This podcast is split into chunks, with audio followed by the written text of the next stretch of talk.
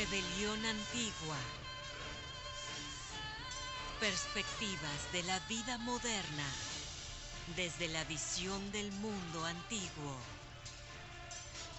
Un podcast dedicado a la filosofía, historia, estrategia, ciencia y cultura en general.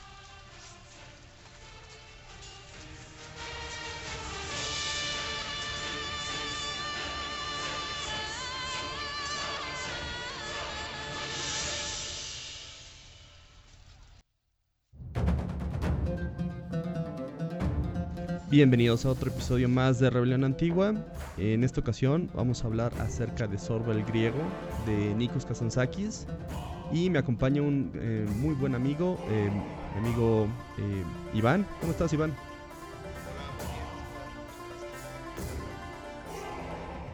No, gracias a ti. Em, vamos a platicar acerca de, de algo que es teórico práctico, pues que es em, un autor que probablemente sea uno de los griegos más importantes del siglo XX, que es eh, Nikos Kazantzakis, y que particularmente a nosotros nos eh, hizo em, mucho eco durante un, un, periodo de tiempo en el que estuve viviendo en Morelia y en el cual eh, mi amigo Iván, a quien yo le digo Simur, estuvo, estuvo viviendo conmigo y pues tuvimos las mismas experiencias y tuvimos la, la ocasión de, de, pasar por, por, todas estas aventuras. Le, quisiera hablar un poco acerca de Nikos Kazantzakis. Nikos Kazantzakis fue un escritor griego, eh, fue autor de poemas, eh, novelas, ensayos, obras de teatro y libros de viaje. Posiblemente es el escritor eh, más conocido actualmente de, de, la literatura moderna griega. Em, algunos lo han de reconocer como el, el escritor de la última tentación de Cristo. Y pues bueno, eh, de la película de Sorbel Griego de 1964, en el cual está la música de. Está, está dirigida por Michael eh, Kakoyanis. Y pues eh, ustedes conocerán ya eh, la canción más conocida de, de Sorba. Que en este momento, pues bueno, ya se las estoy poniendo. Y bueno, ¿de qué habla la novela de Nikos Kazantzakis? Eh, Nikos Kazantzakis escribe en Solo el Griego acerca de una persona eh, que jamás fue a la escuela, que tiene un enorme conocimiento de la vida, pero ese enorme conocimiento de la vida no proviene de los libros, sino de sus aventuras. Eh, eh, Kazantzakis dice que él, él, conoció a una persona eh, muy parecida a, a, Sorba, del cual eh, derivó el, eh, derivó su personaje y que igual lo, lo describe tal, tal cual como, como, es en la novela, una persona ya de 60, 70 años, eh, muy alto, eh, con una personalidad muy espontánea, muy abierta.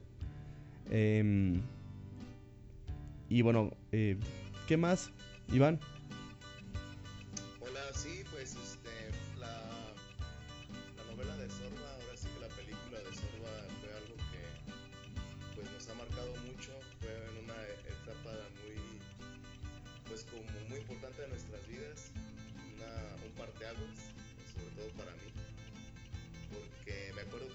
En el Tianguis y me dijiste, mira la, la película de, de, Sorba el griego. Y yo había escuchado hablar de, de, Yo había escuchado el nombre de Sorba, pero no sabía de qué trataba. Y, y me dijiste, este, esa película está muy buena. Es, habla mucho de la forma que tenían de, la forma de pensar de los griegos, pues, de, de la antigüedad. Y, y me acuerdo que la, que la vimos y, y vivimos una aventura, pues, muy parecida a la que sucede en la, en la trama de la, de la novela. ¿no? Sí, sí, en la trama general eh, hay dos personajes principales, eh, uno es Sorba y otro es el escritor o el narrador o bueno, lo, lo, lo llama de, de, muchas formas eh, Sorba a su Ajá. compañero. Eh, más que nada es como un académico, ¿no? Es alguien que no ha vivido mucho en la vida, pero sí ha estado dentro de una biblioteca, como dice Sorba, eh, chupando tinta. Eh, y tiene, tiene otros, otros apodos, ¿no? De, de, relativos a, a, a, los libros. Eh, y ¿Algo, pues... Algo, perdón, sí. Algo que es muy curioso de, del personaje que es el narrador eh, Oscar. Uh -huh. Me parece que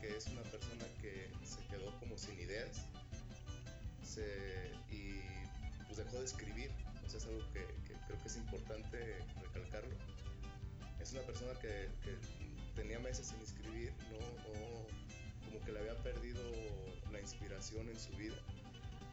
Entonces, eh, pues me parece muy, muy interesante porque es una etapa en la que caemos mucho los que nos dedicamos a, cosas creativas, caemos mucho en la, eh, pues en el vacío, en el vacío de que no sabemos qué, qué más hacer, no, no hay algo que nos, que nos, que nos inspire, vaya, a, crear.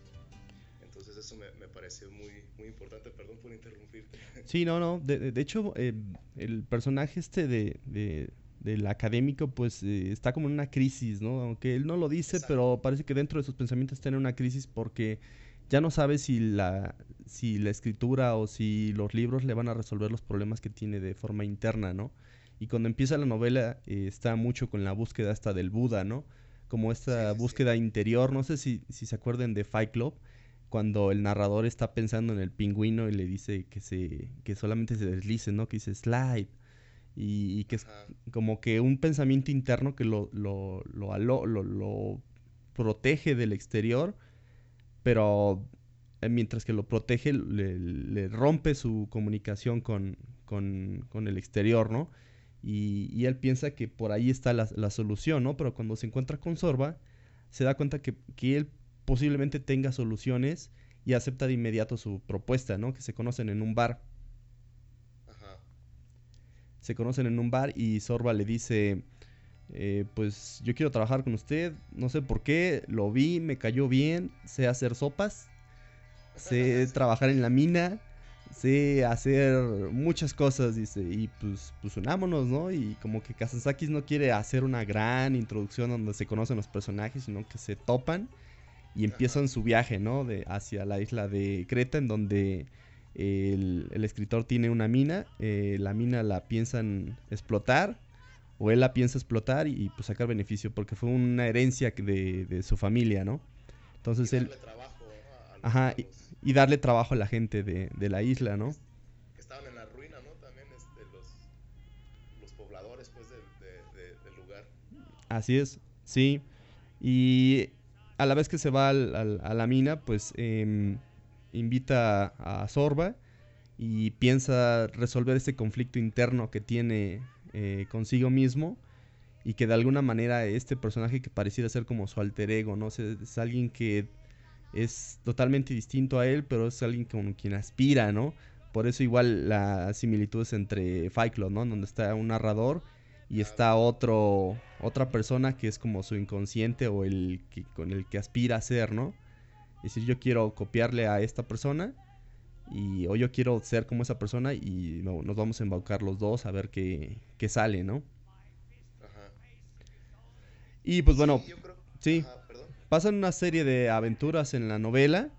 Eh, les vamos a dar algunos spoilers, pues eh, ellos fracasan en su, en su misión de explotar la mina, pero mientras explotan o mientras están tratando de explotar la mina pasan una serie de aventuras que dejan esa meta en segundo plano. O sea, ni al, ni al escritor ni a Sorba les interesa, ¿no? O Sorba dice, pues a lo mejor sí, pero a lo mejor no, y cualquier cosa da igual, ¿no? Entonces, entonces ambos... Sí. Sí, ambos fracasan, ambos fracasan y, y continúan, ¿no? O sea, porque después de que la mina pues se derrumba terriblemente, para los que ya vieron la película, pues bueno, lo pueden ver pero en el libro pasa lo mismo, pero la película termina ahí, ¿no? Es el cierre, se, acabó la mina, se acabó el argumento principal según el director y terminan bailando, ¿no? La famosísima em, escena donde terminan bailando. Pero en el libro todavía continúa, ¿no? Y todavía continúan hablando, es como una especie de epílogo de, de qué pasará con nosotros, ¿no? Porque ya no tenemos un pretexto para estar juntos, ¿no? Entonces, eh, Sorba, pues... Sorba y el, escritor se despiden y posteriormente sigue recibiendo cartas eh, de Sorba, todavía contándole más y más aventuras, hasta que en una de esas cartas recibe, escrita por la esposa o la nueva esposa de, Sorba, eh, contándole acerca de su muerte, ¿no? Y, dándole un aire de, como, como diríamos, como un triunfalismo, ¿no? De decir, bueno, pues así terminó, ¿no? Tu querido amigo Sorba y pues su única posesión, que es el, el buzuki, pues eh, te lo hereda, ¿no? Y ahí termina la, la novela. Órale, no, pues eso, eso, este, en, la, en el libro pues terminan bailando, ¿no? En, la película terminan bailando. Ah, en la película. Sí, sí, en, la película. Sí, en el libro termina con la, carta, la última carta escrita por su esposa, eh, diciendo cómo Sorba eh, falleció. Eh, que a mí se me hace más concluyente que, que la película. La película como que te deja así de, bueno, sí, bailaron y luego. Entonces... Sí, no, pues te deja nada más con ese, con ese sabor de boca, pues, ¿no? De, del baile al final, pero, pero no como realmente, pues, lo, plasmó este Kastanzakis. Así es, así es. Y pues bueno, ya que resumimos el libro, y queremos hablar acerca de la experiencia que nosotros tuvimos en esa época, porque era la primera vez que nos acercamos al autor y a su obra. Eh, lo hicimos por medio de la película y luego notamos que teníamos una gran similitud entre el argumento principal y lo que nosotros estábamos haciendo en Morelia por ahí de octubre, diciembre del 2008. Sí, pues de hecho fue fue en tiempo en temporada de frío, me acuerdo, me acuerdo muy bien era más o menos por estas fechas. Y bueno, todo me acuerdo que comenzó eh, en una plática que estábamos teniendo por, creo que era por el Messenger, eh, pero el Messenger de antes, pues, el que se usaba cuando, uh, del Microsoft, vaya. Y me acuerdo que, que, estábamos pensando, en esa, en esa época estábamos pensando cómo aumentar nuestros ingresos, ¿te acuerdas? Así es, sí porque estábamos jugando hasta juegos de mesa relacionados con eso. Estábamos muy metidos pues en el, en, el, eh, en ese tema del, del emprendimiento. Y, y, me acuerdo que, que no tardamos mucho en, en, decidir qué íbamos a vender, ¿no? Sí, eh, sí, estábamos metidos en los temas de Kiyosaki, del cash flow, de... Ándale. Del millonario inmediato, o al menos a, a mediano plazo, ¿no? Estábamos viendo El Aprendiz con, Donald Trump. Así es, sí, antes de que se volviera un icono de odio en México, nosotros estábamos viendo las primeras temporadas de del aprendiz, ¿no? imaginando que nuestro experimento eh, era un ejercicio de los tantos capítulos en los que hacen cosas similares en, el aprendiz, ¿no?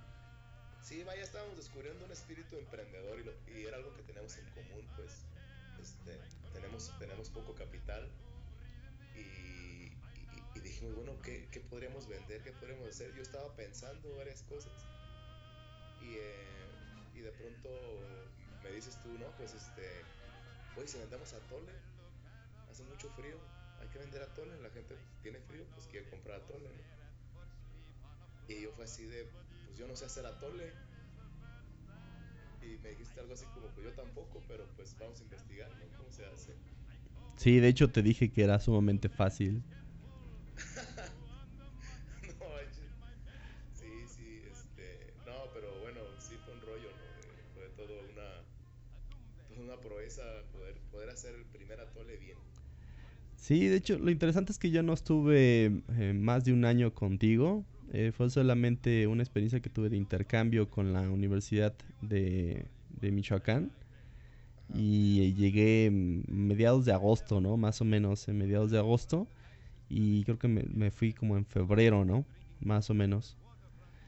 Y, y que como que era un tiempo limitado, pues un tiempo limitado donde iba a tener un capital específico mensual que no podíamos como despilfarrar, ¿no? Así de, oye, ¿sabes qué? Este, mi papá me va a mandar dinero y vamos a hacer nuestro experimento, ¿no? Así como, ¿sabes qué? Voy a dedicar un poco de la lana que me están dando de la universidad para hacer esta prueba y si fracasamos ya no hay otro intento, pues, o sea, es como nuestra única oportunidad y pues la idea era, nuestra meta era duplicar el capital, ¿no? De lo que invertimos, que en ese entonces creo que fueron como entre mil, mil quinientos, ¿no? Sí,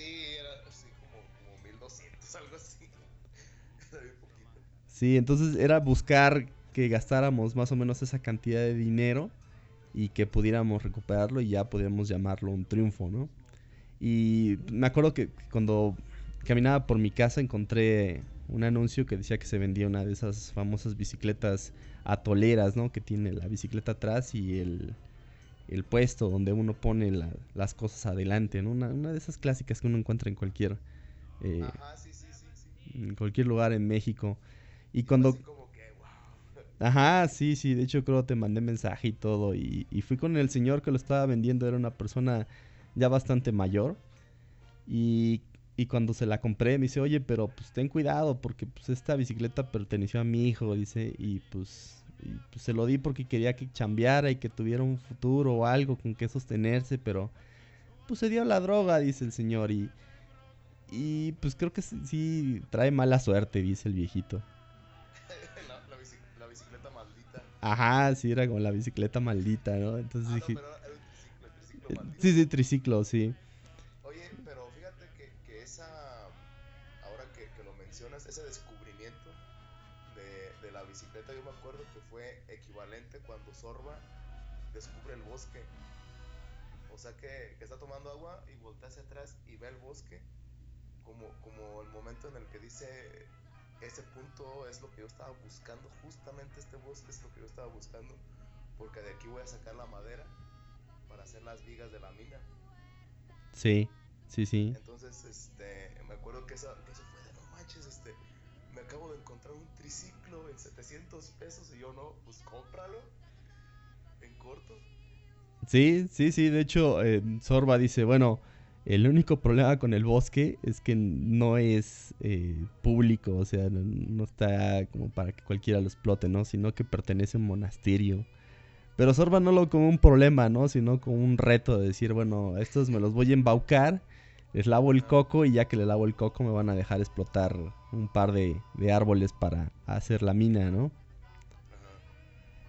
Y sí, bueno, en nuestro caso pues ya teníamos como la bicicleta y lo primero que nos dimos cuenta pues que la bicicleta estaba vieja y usada, ¿no? O sea, no, no era nada nuevo, entonces no me acuerdo cuánto me la vendió, pero quiero suponer como unos 400, 500 pesos. O sea, el señor ya quería deshacerse de ella y la tenía en la azotea y para bajarla también fue una frega porque amarró varios mecates y la tuvimos que bajar poco a poco de la, de la azotea. Entonces, sí. Sí, no, no, no cabía, no cabía en la escalera, entonces lo bajamos ahí con un mecate. Y, la llevé a tu casa, ¿no? Creo que sí, la, la, llevé a tu casa y empezamos a remodelarla, ¿no? Decir, bueno, vamos a que se vea un poquito mejor para que la gente diga, no, no, no se ven tan, tan gachos los, los atoles de este puesto, ¿no? Entonces lo lijamos, lo pintamos todo y ya que lo pintamos todo, pues ya nos, eh, eh, nos pusimos a, pensar qué era lo que íbamos a vender, ¿no? Que, que en una primera instancia iba, a ser el atole o un champurrado, ¿no? Que también es como muy popular ahí en Michoacán. Ajá. Y nos fuimos, eh, sí, y nos fuimos al mercado de abastos, ¿no?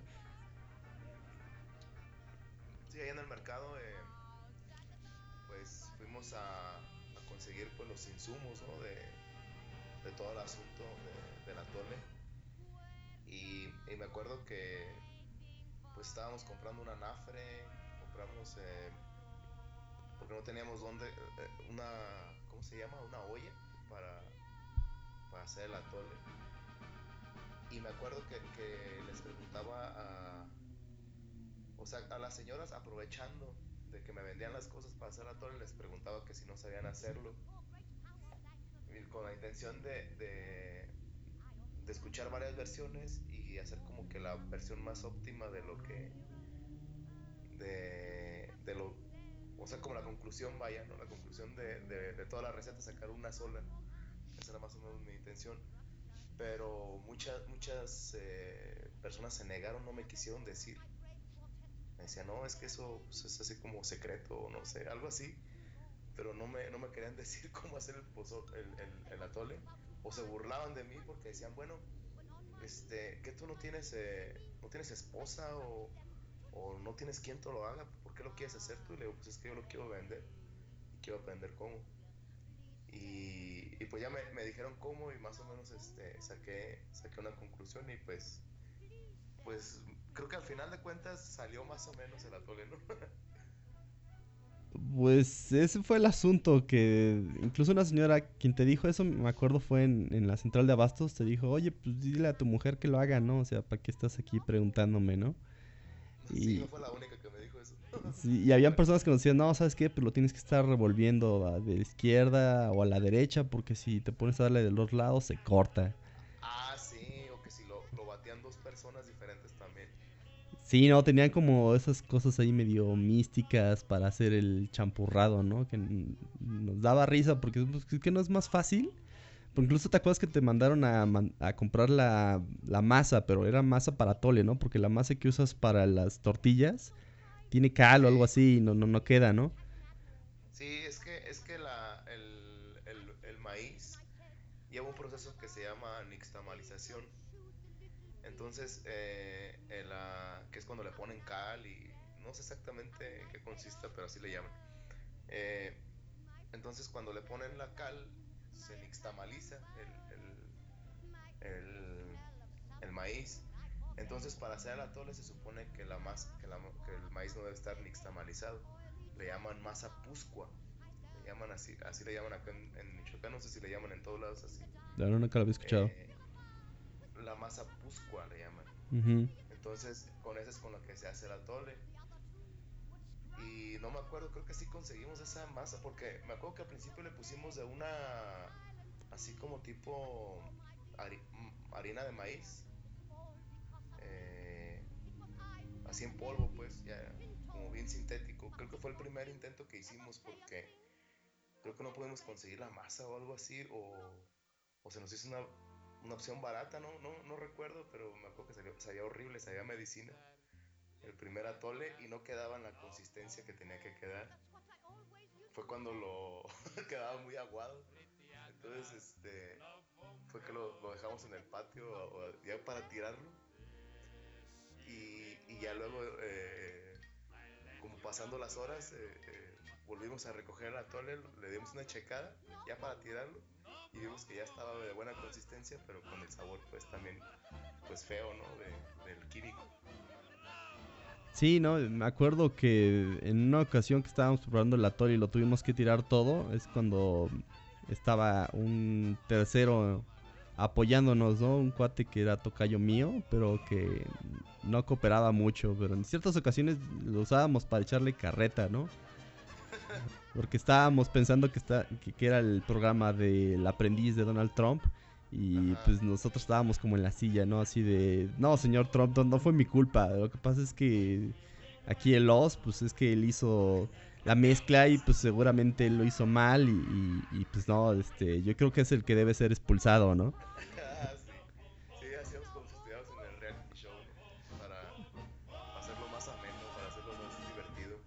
Sí, pues eh... nos estábamos matando de risa ahí en, en la casa, ¿no? Porque... Eh, cada quien echándose la culpa y diciendo, no, no, expúlselo a él, expúlselo a él.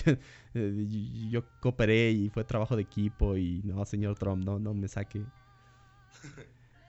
sí, eh, pero bueno, fue, fue, fue algo muy, muy, muy importante pues para, pues para, para aprender a hacer, a hacer business, hacer negocios y sí fue, fue fundamental yo creo ese, esa experiencia. Sí, porque parecía como lo más sencillo del mundo y sin embargo se volvió lo más complicado, ¿no? Yo me acuerdo que después de varios intentos nos fuimos a la universidad que nos quedaba como a dos cuadras de la casa para vender el champurrado, el, la última y prueba final de champurrado eh, en la entrada de la universidad, ¿no? De hecho una chica nos compró, pero sí. sucede que creo que lo, lo, dejamos en el piloto, no sé qué pasó con el, los 10 o 20 litros que teníamos de champurrado. Y cuando lo probamos, porque se lo vendimos a la chica, lo probamos y en ese entonces nos dimos cuenta que ya estaba eh, todo agrio, ¿no? Sí, es, eso estuvo muy, muy, muy, muy feo porque haz de cuenta que yo me acuerdo que ya era como la, no me acuerdo qué intento era, pero ya era como el cuarto intento, ya estamos vendiendo, ya era como la segundo día de venta o, o ah, no, creo que era el primero y, y, llegamos ahí a... Yo me acuerdo que yo me encargaba de prepararlo. eh, bueno, ya, y al último yo, yo preparé ese, ese atole y solo. Entonces, la verdad es que fueron muchas horas de trabajo porque ustedes tenían que, que dormir o algo así, este, el os y tú. Este, no me acuerdo qué tenía que hacer. El chiste es que, que yo me, encargué de hacer eso, vaya. Y yo me acuerdo que me cercioré de que estaba bien, o sea, estaba bien el, el, atole, o sea, estaba bien. Le puse chocolate para hacerlo champurrado y sabía muy bien, pero en el transcurso de llevarlo de la casa a donde le íbamos a vender, se echó a perder. Entonces fue que, que pero yo no me di cuenta y ustedes pues menos se dieron cuenta, ¿no? Entonces eh, llega una chava y como que nos vio, dijo, estos chavos nunca los había visto y se ve que son buena onda. Yo me imagino, pues no sé en realidad. Eh, les voy a comprar un, un atolito para, pues, para hacerles, eh, para hacer la buena, ¿no? Para, para que, pues, para, ten, para, darle suerte, vaya, para, para hacer barrio, pues, ¿no? Y, y pues nosotros bien felices, no, ya hicimos la primera venta. Y me acuerdo que tú dijiste, bueno, pues vamos a probar cada, vamos a servirnos cada quien uno, o para que, para que se vea como que están consumiendo más personas, algo así. Y, y, tú dijiste, oye, sabe bien simple. Yo dije, ah, pues no me, dije, pues a qué quieres que sepa, pues es atole, o sea, es atole de chocolate, es champurrado. Y que lo pruebo, no, hombre, pues sabía, sabía feo, sabía horrible esa cosa, ya estaba echada a perder.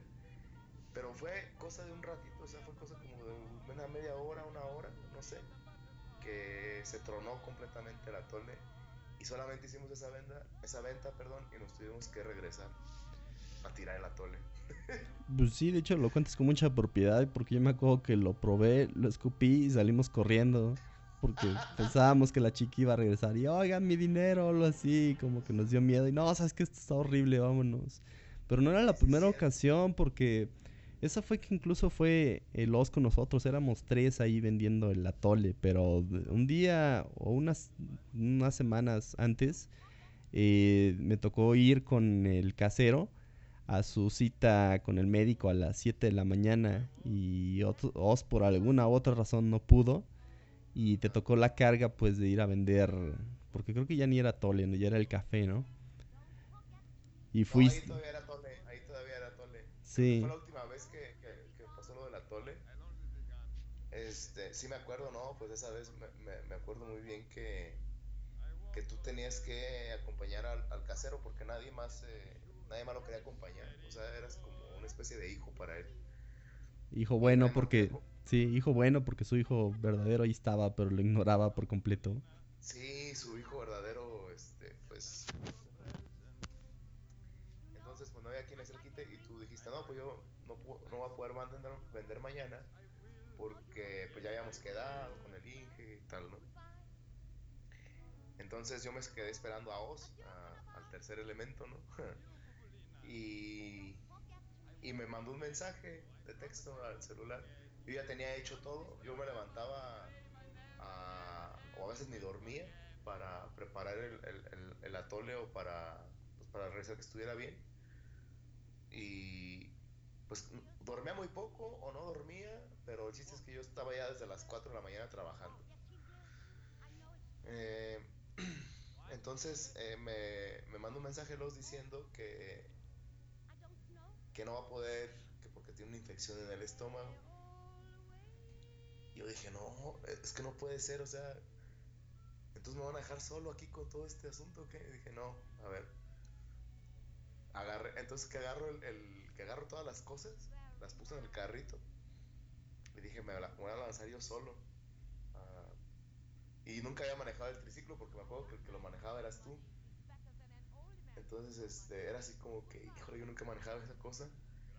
Y luego en la avenida esta, en la huerta, que pasan tantos camiones sí fue así como que me dio un montón de miedo al principio. Pero me, me sentí muy bien porque dije, me estoy haciendo cargo de, de, de, pues de la empresa, ¿no? O sea, era algo que no esperaba y que no, y que a lo mejor antes de que pasara eso pensaría que no, que era algo muy difícil de, de resolver. Pero ya cuando estaba en el camino y que me estaban pasando los camiones de lado y que afronté ese, pues ese miedo que tenía en ese entonces, que pues ahorita pues hasta me da risa, pero en ese momento pues era un miedo que, que yo decía, pues yo no sé andar en, en esta cosa, eh, ¿qué tal si me atropellan? Eh, ¿Cómo voy a, a, vender yo solo? Yo, no, yo nunca había aprendido el, el, carbón, este, cosas así, ¿no? Entonces eh, fue así como, como una decisión que me que tomé porque dije, pues es que ya tengo todo el trabajo, ni modo de, de no hacerlo, ¿no? Y ya me tocó prender ahí el carboncito y todo de la nafre, calentar el, el atole. Y me acuerdo que, que llegó una mujer que, que, na, que, nadie me compró. O sea, este, no, sé, no sé por qué razón me puse en una zona donde hay mucha gente en la mañana. Bueno, a, a lo mejor no, no, muchísima, pero sí hay algo de gente, vaya, sí, sí hay gente que, que, está esperando su camión y cosas así, o que va a trabajar y que pasa por ahí. Y, y, a mí se me hizo una buena zona. De hecho, ahorita venden atole ahí y son un éxito. ¿Ah, sí? Eh, pero lo, sí, pero lo venden con tamales, cosa que nosotros no vendíamos. Entonces, eh, me acuerdo que, que estaba yo ahí, me puse a, a vender, según, y no, no vendí ningún atole por eso digo según, porque no vendí ningún atole. Y luego empecé a notar que se me empezaba a quemar. o sea, eh, fuera de que nadie me compraba, se me empezó a quemar lo que se supone que en algún momento tendría que vender. Pues no, me empezó a dar como el olor a quemado. Dije, no, ya, otra, otra, otra cosa más que no funciona, pues, esto no, no está funcionando. Y ya me tuve que regresar otra vez a la casa con el, con el triciclo y con todo el, con todo el tilichero. sí, este... yo me acuerdo ah. que me comentabas que sentiste que te saliste como de tu zona de confort, ¿no? Porque sí. tenías como una idea de quién eras y de, de, qué cosas ibas a hacer en la vida y decías, no, pues a lo mejor siento que estoy... Siento que estoy bajando un poco el, eh, mi clase social, ¿no? Estoy, estoy dentro de un, eh, de un negocio que nunca creí que me fuera a ver envuelto, ¿no? Pero tú mismo decías que estabas aprendiendo, ¿no? Que estabas entrando en, en, una, en otra forma de pensar que rompía mucho con los moldes que tú tenías del pasado, ¿no? Claro. Sí, pues yo, yo en ese sentido me, me, me siento muy, me sentí muy identificado eh, con el escritor eh, el protagonista de la, de la película de, so, de, Sorba o de la novela, porque yo me encontraba en una situación muy similar, en el sentido de que yo no sabía qué quería hacer con mi vida, no sabía ni, ni qué onda con, con, la vida, no tenía idea de nada. Yo estaba como que muy enfocado a la escuela y a mi casa y ya. Entonces yo quería, me dijo un, un vino un guitarrista de Francia a dar unas clases ma magistrales de llama y pues yo tuve la fortuna de que me diera una clase a mí y me revisó una obra que estaba tocando en ese entonces que pues es una obra de, de, guitarra no eh, que se llama el de Camerón Negro de Leo Brauer y me lo revisó y me lo empecé a tocar me lo, me lo revisó y todo y me dice mira Iván eh, tocas muy bien pero eh, te hace falta tocar cosas más populares. Te hace falta el folclore, te hace falta, dice, tienen un folclore muy rico aquí en Michoacán. Este, en México te hace falta tocar más eso. Dice, porque tiendes a ser muy frío. Entonces eso como que me caló, como que me dije, ah, no, como que fue una algo que me hizo iniciar una búsqueda.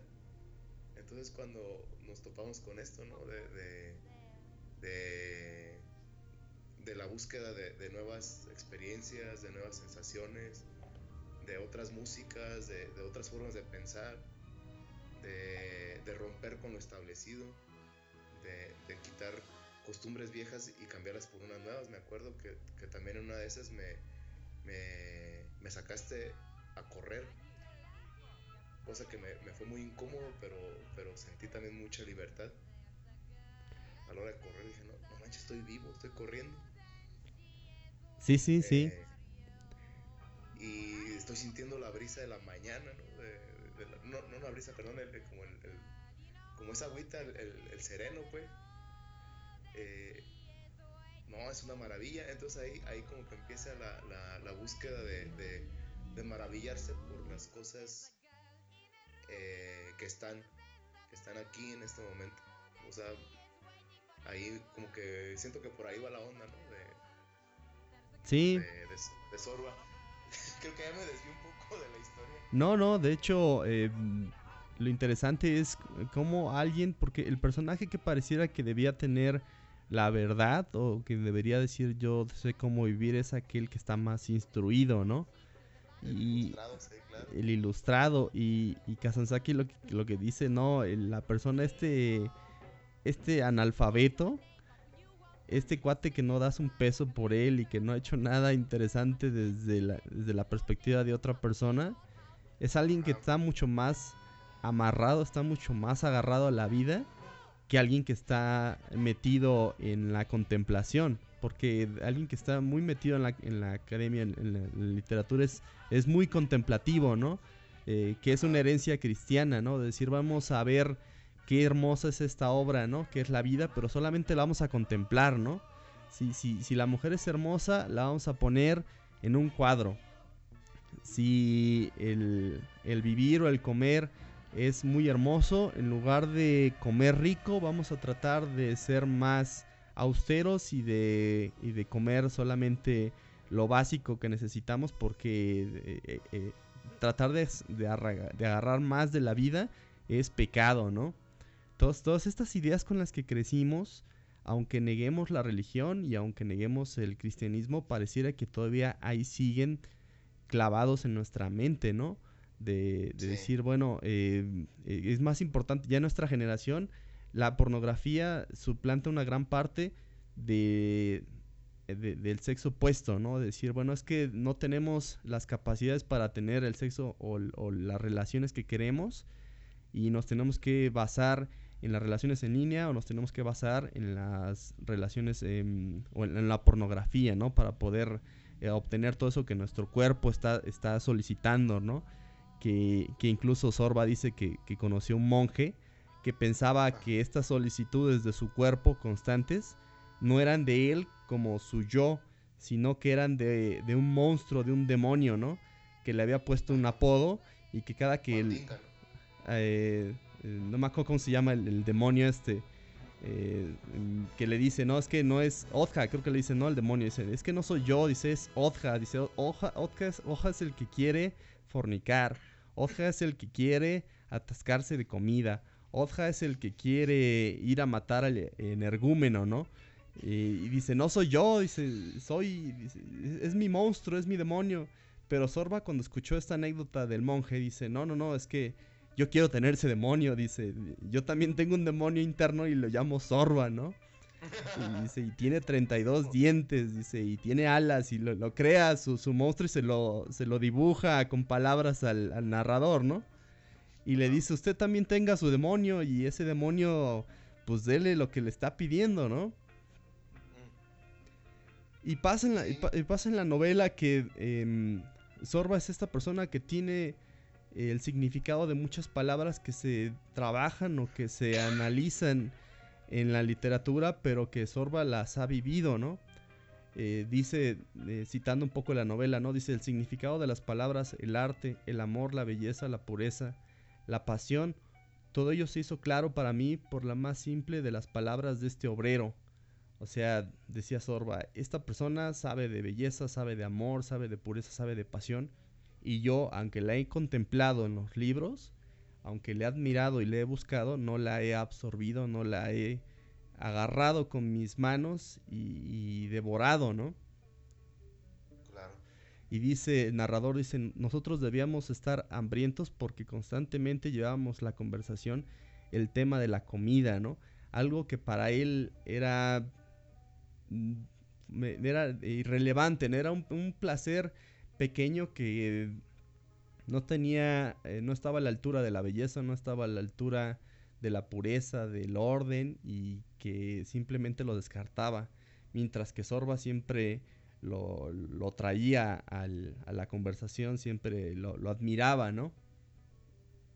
Lo rescataba, pues, ¿no? Sí, y él dice, bueno, yo me sentía ya avergonzado porque dice, mi corazón nunca había sido capaz de llegar a esta altura de nobleza y compasión. O sea que él, sabía que había más información con él, con, su compañero Sorba, que con, con, él mismo, ¿no? Y poco a poco va olvidándose de, del Buda, ¿no? Porque en la novela habla del Buda y dices que traté de pensar en el Buda, en, en, en eliminar todos los deseos, en eliminar esas sensaciones y como quedarme en estado zen, ¿no? Mientras que Sorba, por el contrario, decía, es que no puedo quedarme en, estado zen. Dice, no sé por qué, no sé si te acuerdas, una escena en donde está haciendo cálculos el, escritor en la playa, ¿no? Y le dice, yo no sé cómo es que puede hacer cálculos matemáticos en la playa y que no se distraiga con los animales del mar, que no se distraiga con una chica que pase, que no se distraiga con las olas, con el aire, con el sonido, ¿no?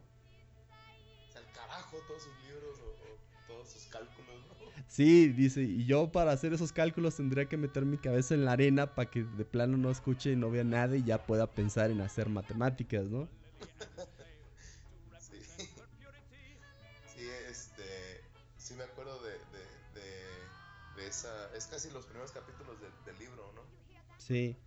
Sí, son, son, son, son citas que ahí, andan en el, en el libro, ¿no? Y que, que te, te, dicen mucho acerca de lo que está tratando de transmitir eh, porque la obra de Sorba eh, es un equivalente al Quijote de, de, Saavedra, pues, donde tienes a un personaje que también vive en una ilusión gigantesca y en la que lo tratan siempre de llevar a la realidad, cuando la realidad es más aburrida, ¿no? Cuando es mejor la vida, eh, aunque sea fingida, de, del Quijote que, que, la de Sancho Panza, que es racional y que siempre ve lo que es, ¿no? En el mundo. Y pues bueno, sí, hay, otra cita de la novela que también es como muy muy interesante y este, habla de lo que estamos platicando. Eh, dice, eh, sentí una vez más lo sencillo que puede ser alcanzar la felicidad. Un vaso de vino, unas castañas asadas, un mísero brasero, el sonido de la mar y nada más. Y todo lo que se necesita para sentirlo aquí y ahora es un corazón sencillo, frugal dice el narrador en alguna parte de la novela, ¿no? Y nosotros parecía que estábamos, em, con el atole estábamos eh, pensando como en el vivir en el ahora, ¿no? De decir, a ver, ¿qué otra aventura nos sucederá en algo que parece tan sencillo? Porque uno si vive, no sé, en una clase media alta o, nunca pasó por un negocio callejero, que, puede haber muchísima gente que, que nunca haya pasado por eso, piensa o desdeña que el hecho de vender sándwiches o el hecho de hacer jugo en la calle o de, de rifársela todos los días es eh, cualquier cosa, ¿no? Es algo que lo puede hacer sencillo y que ellos lo hacen porque no tienen otra cosa que hacer. Pero realmente el vender cosas como atole eh, hecho de forma casera requiere una serie de cosas que pues las señoras ya lo saben, lo traen como inmerso dentro de ellas porque a lo mejor ya lo alguien se los enseñó y lo ven como lo más sencillo del mundo, pero alguien que nunca se ha metido a eso, es toda una odisea. Es toda una odisea porque el, atole hecho desde cero pues requiere que cuides a la hora en que lo haces, cómo lo haces. El esfuerzo, por ejemplo, de levantarte temprano, de que no puedes guardar el atole días y semanas y estarlo vendiendo todos los días porque se agría, ¿no? O sea, es, es una comida que no, no se conserva fácilmente, ¿no? Es muy complicado, es, es, es más complicado de lo que parece. Y como tú dices, pues muchas veces no, no valoramos eh, el trabajo que hace la gente que, que, sale a vender, ¿no?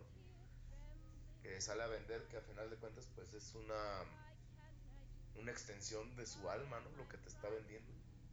O sea, está vendiendo cosas que hizo con su esfuerzo, con su conocimiento, con sus ganas de que te guste para que le sigas comprando y cosas así.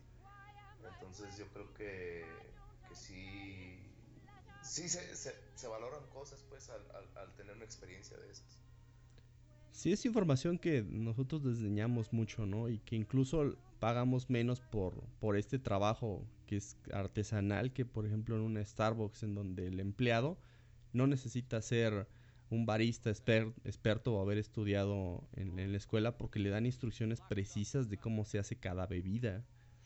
Eh, entonces el esfuerzo es mucho menor, pero la ganancia es, muchísimo mayor, mientras que en, el atole, pues si, si, tú no sabes cómo hacerlo, realmente te metes en un problema muy grande, ¿no?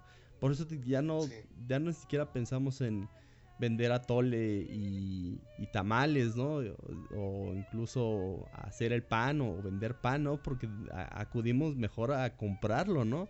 Era mucho más efectivo ir a comprar el pan y, venderlo que, hacerlo, ¿no? Y al final terminamos diseñando el atole porque era terriblemente complicado y no queríamos caer en el juego de, comprar bolsas de maicena y, y, vender eso, ¿no? Sino decir, ¿sabes qué? Mejor lo más sencillo es llevar el agua hirviendo y, vender café eh, soluble y que se acabe ahí el asunto, ¿no? Porque si no, no vamos a vender nunca, ¿no? Además ya, ya no había capital, ya lo único que podíamos era hacer era pues invertir ya en otra cosa más, más sencilla, que fue, que fue cuando invertimos en los cafecitos esos de, que ya tienen sabor, nada más de ponerle agua, agua caliente, que incluso ya están endulzados y son de sabores que de vainilla, que de moca, pues son una onda pues ya muy práctica, ¿no? Y, y que si no se vende, pues no, no, hay, no, hay, no, hay, no hay problema, ¿no? De, de que se queden ahí, o sea, pueden durar meses y, siguen sirviendo. Entonces fue, esa fue como que la, el plan B, ¿no? De, del carrito. Sí, sí, fue el plan B y mientras vivíamos esa aventura en la mañana, eh, también teníamos algunas aventuras en la noche, ¿no? Eh, recuerdo que salíamos constantemente a conocer chicas en, la, en los bares y en los santos que andaba de Morelia que era terriblemente complicado porque la ciudad es como muy pequeña, ¿no? Entonces casi siempre va la misma gente y no siempre te, eh, te, van a hacer caso si no te conocen o, tiene su, eh, sus especificidades para lograr tal objetivo, ¿no?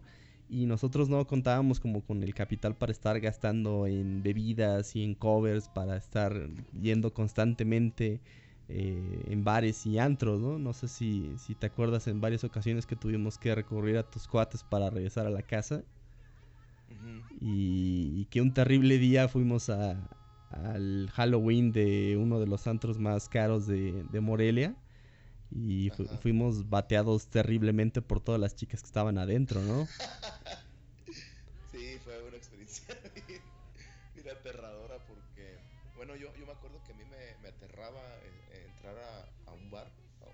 donde estudiaba la música muy fuerte. Yo era como muy era como muy sensible a, lo que dije, opinara la gente de mí. Eh, en, esa, en esa época, antes de, conocer todo este asunto de sorbo griego y pues de, las, de la, del estoicismo y, todo este asunto que, que, se trata muy bien en tu blog. Y pues fue una, una catástrofe realmente ese día porque me acuerdo que estábamos aterrados, eh, sobre todo yo y, otro compañero que nos, que nos acompañaba ese día que se llama Aldo. Eh, estábamos Aldo, eh, que le decíamos Caldo. Caldo, estábamos tú, estaba, estaba yo y, y me acuerdo que, que, íbamos, yo iba bien inseguro porque no, no llevaba disfraz llevaba una máscara que me encontré en la casa, así viejísima, que lejos de verme pues interesante o al menos chistoso, pues se veía bien fea, ¿no? La, la máscara estaba, pues no se sabía bien de qué era. Sí, haz de cuenta que la cara de la revista Matt, pero así en, plástico y, o sea, era mejor si te la quitabas y fingías que, no sé, eras una momia sexy con papel de baño, pero no, decidiste irte por la máscara, ¿no? Y yo me acuerdo que semanas antes decías, güey, yo lo que quiero es comprarme mi traje de sultán. Sí, güey, quiero ir como, ah, como sultán, con, con mi espada de sultán y, y todo ver como un jeque así rico. Y como tengo la complexión pues de chaparrito y con barba y medio pelón, pues sí, sí dabas como la pinta de ser un ricachón de, de Arabia Saudita, ¿no? Pero poco a poco te das cuenta que no tenías la lana para comprarte todo lo que necesitabas para hacerte un jeque, ¿no? Y poco a poco, no, es que no, la sábana no queda chido. No, es que el, metro de tela está carísimo.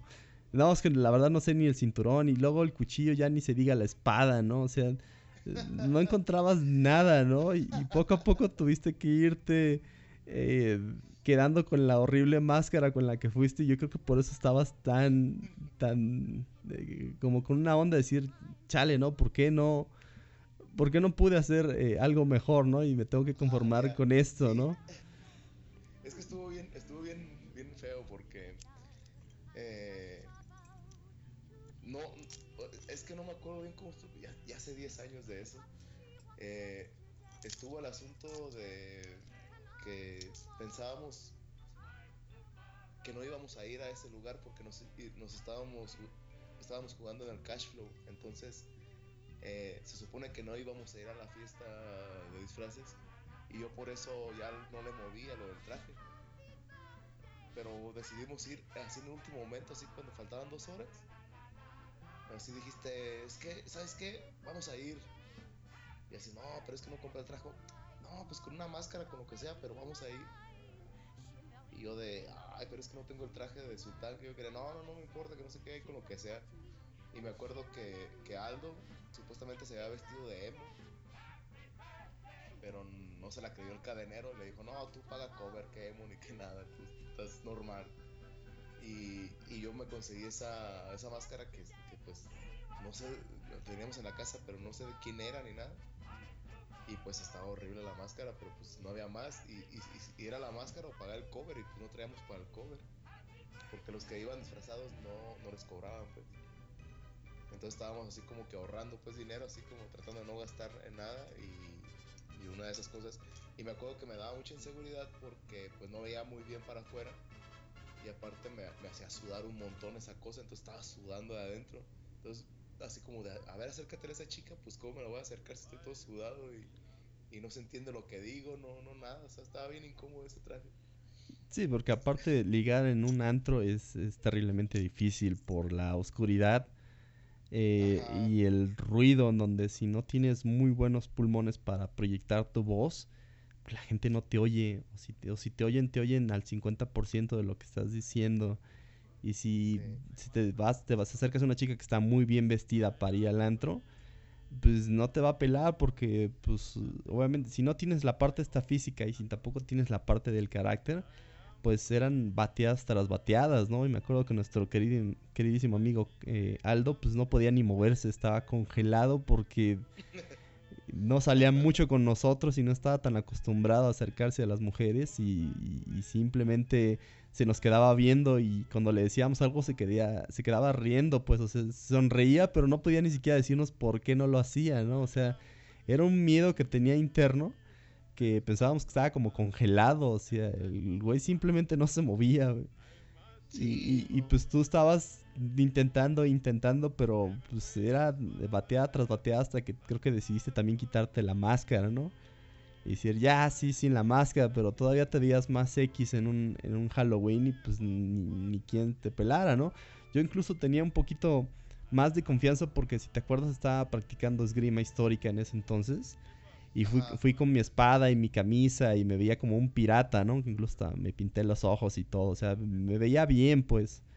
Sí, sí me Un- Un acuerdo. poco como, como entre pirata o capitán, algo así. Y, y llegué porque hasta nos dejaron pasar con la espada que era totalmente de metal, ¿no? Pero no tenía filo.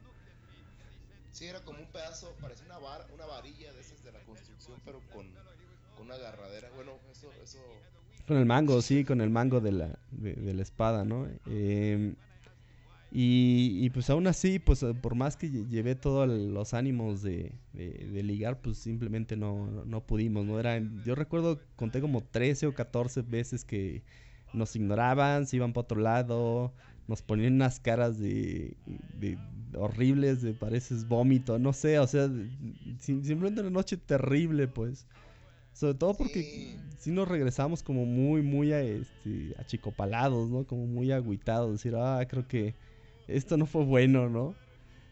Y, y aún así creo que internamente estábamos trabajando, ¿no? Con, e- con, es- con sentir ese, el, rechazo y el fracaso que en la mañana regresaba de otra forma, ¿no? O sea, el, el fracaso que teníamos en la noche era distinto al fracaso que teníamos en la mañana, pero pues básicamente os- todos esos días era fracaso tras fracaso y donde ya nada más nos daba risa, pues, o sea, de no la armamos aquí, no la armamos allá y creo que no la vamos a armar realmente en ningún lado, ¿no?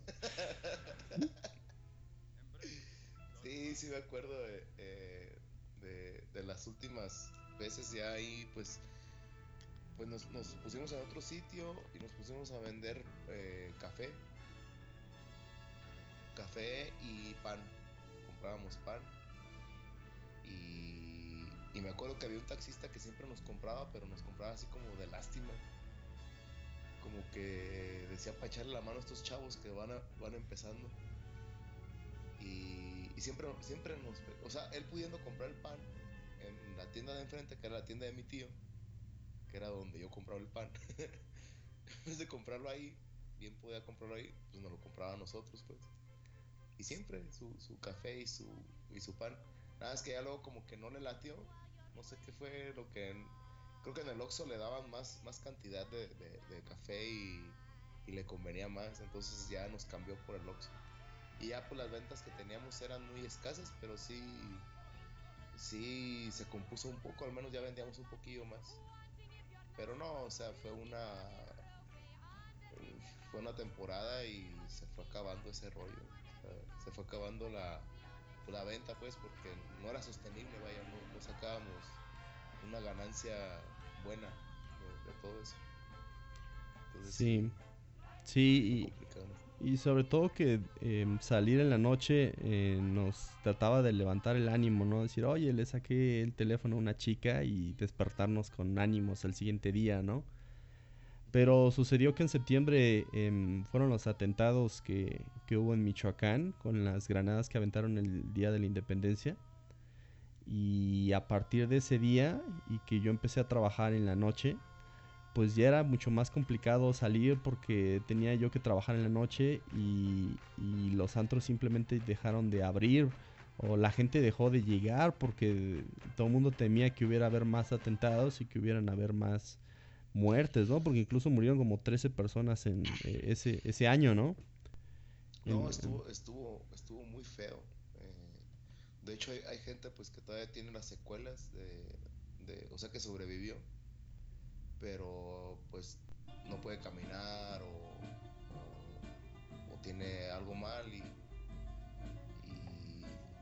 o sea, de su funcionamiento, su cuerpo pues ya no funciona normal como, como antes de ese día y que no son atendidas, o sea, que, están como en el olvido sí fue una, una fue un golpe muy duro para todos. O sea, para yo me acuerdo que era tu primer día de trabajo eh, en un hotel. Habías conseguido trabajo en un hotel y era el día del grito, el día del grito también este fuiste disfrazado de pirata.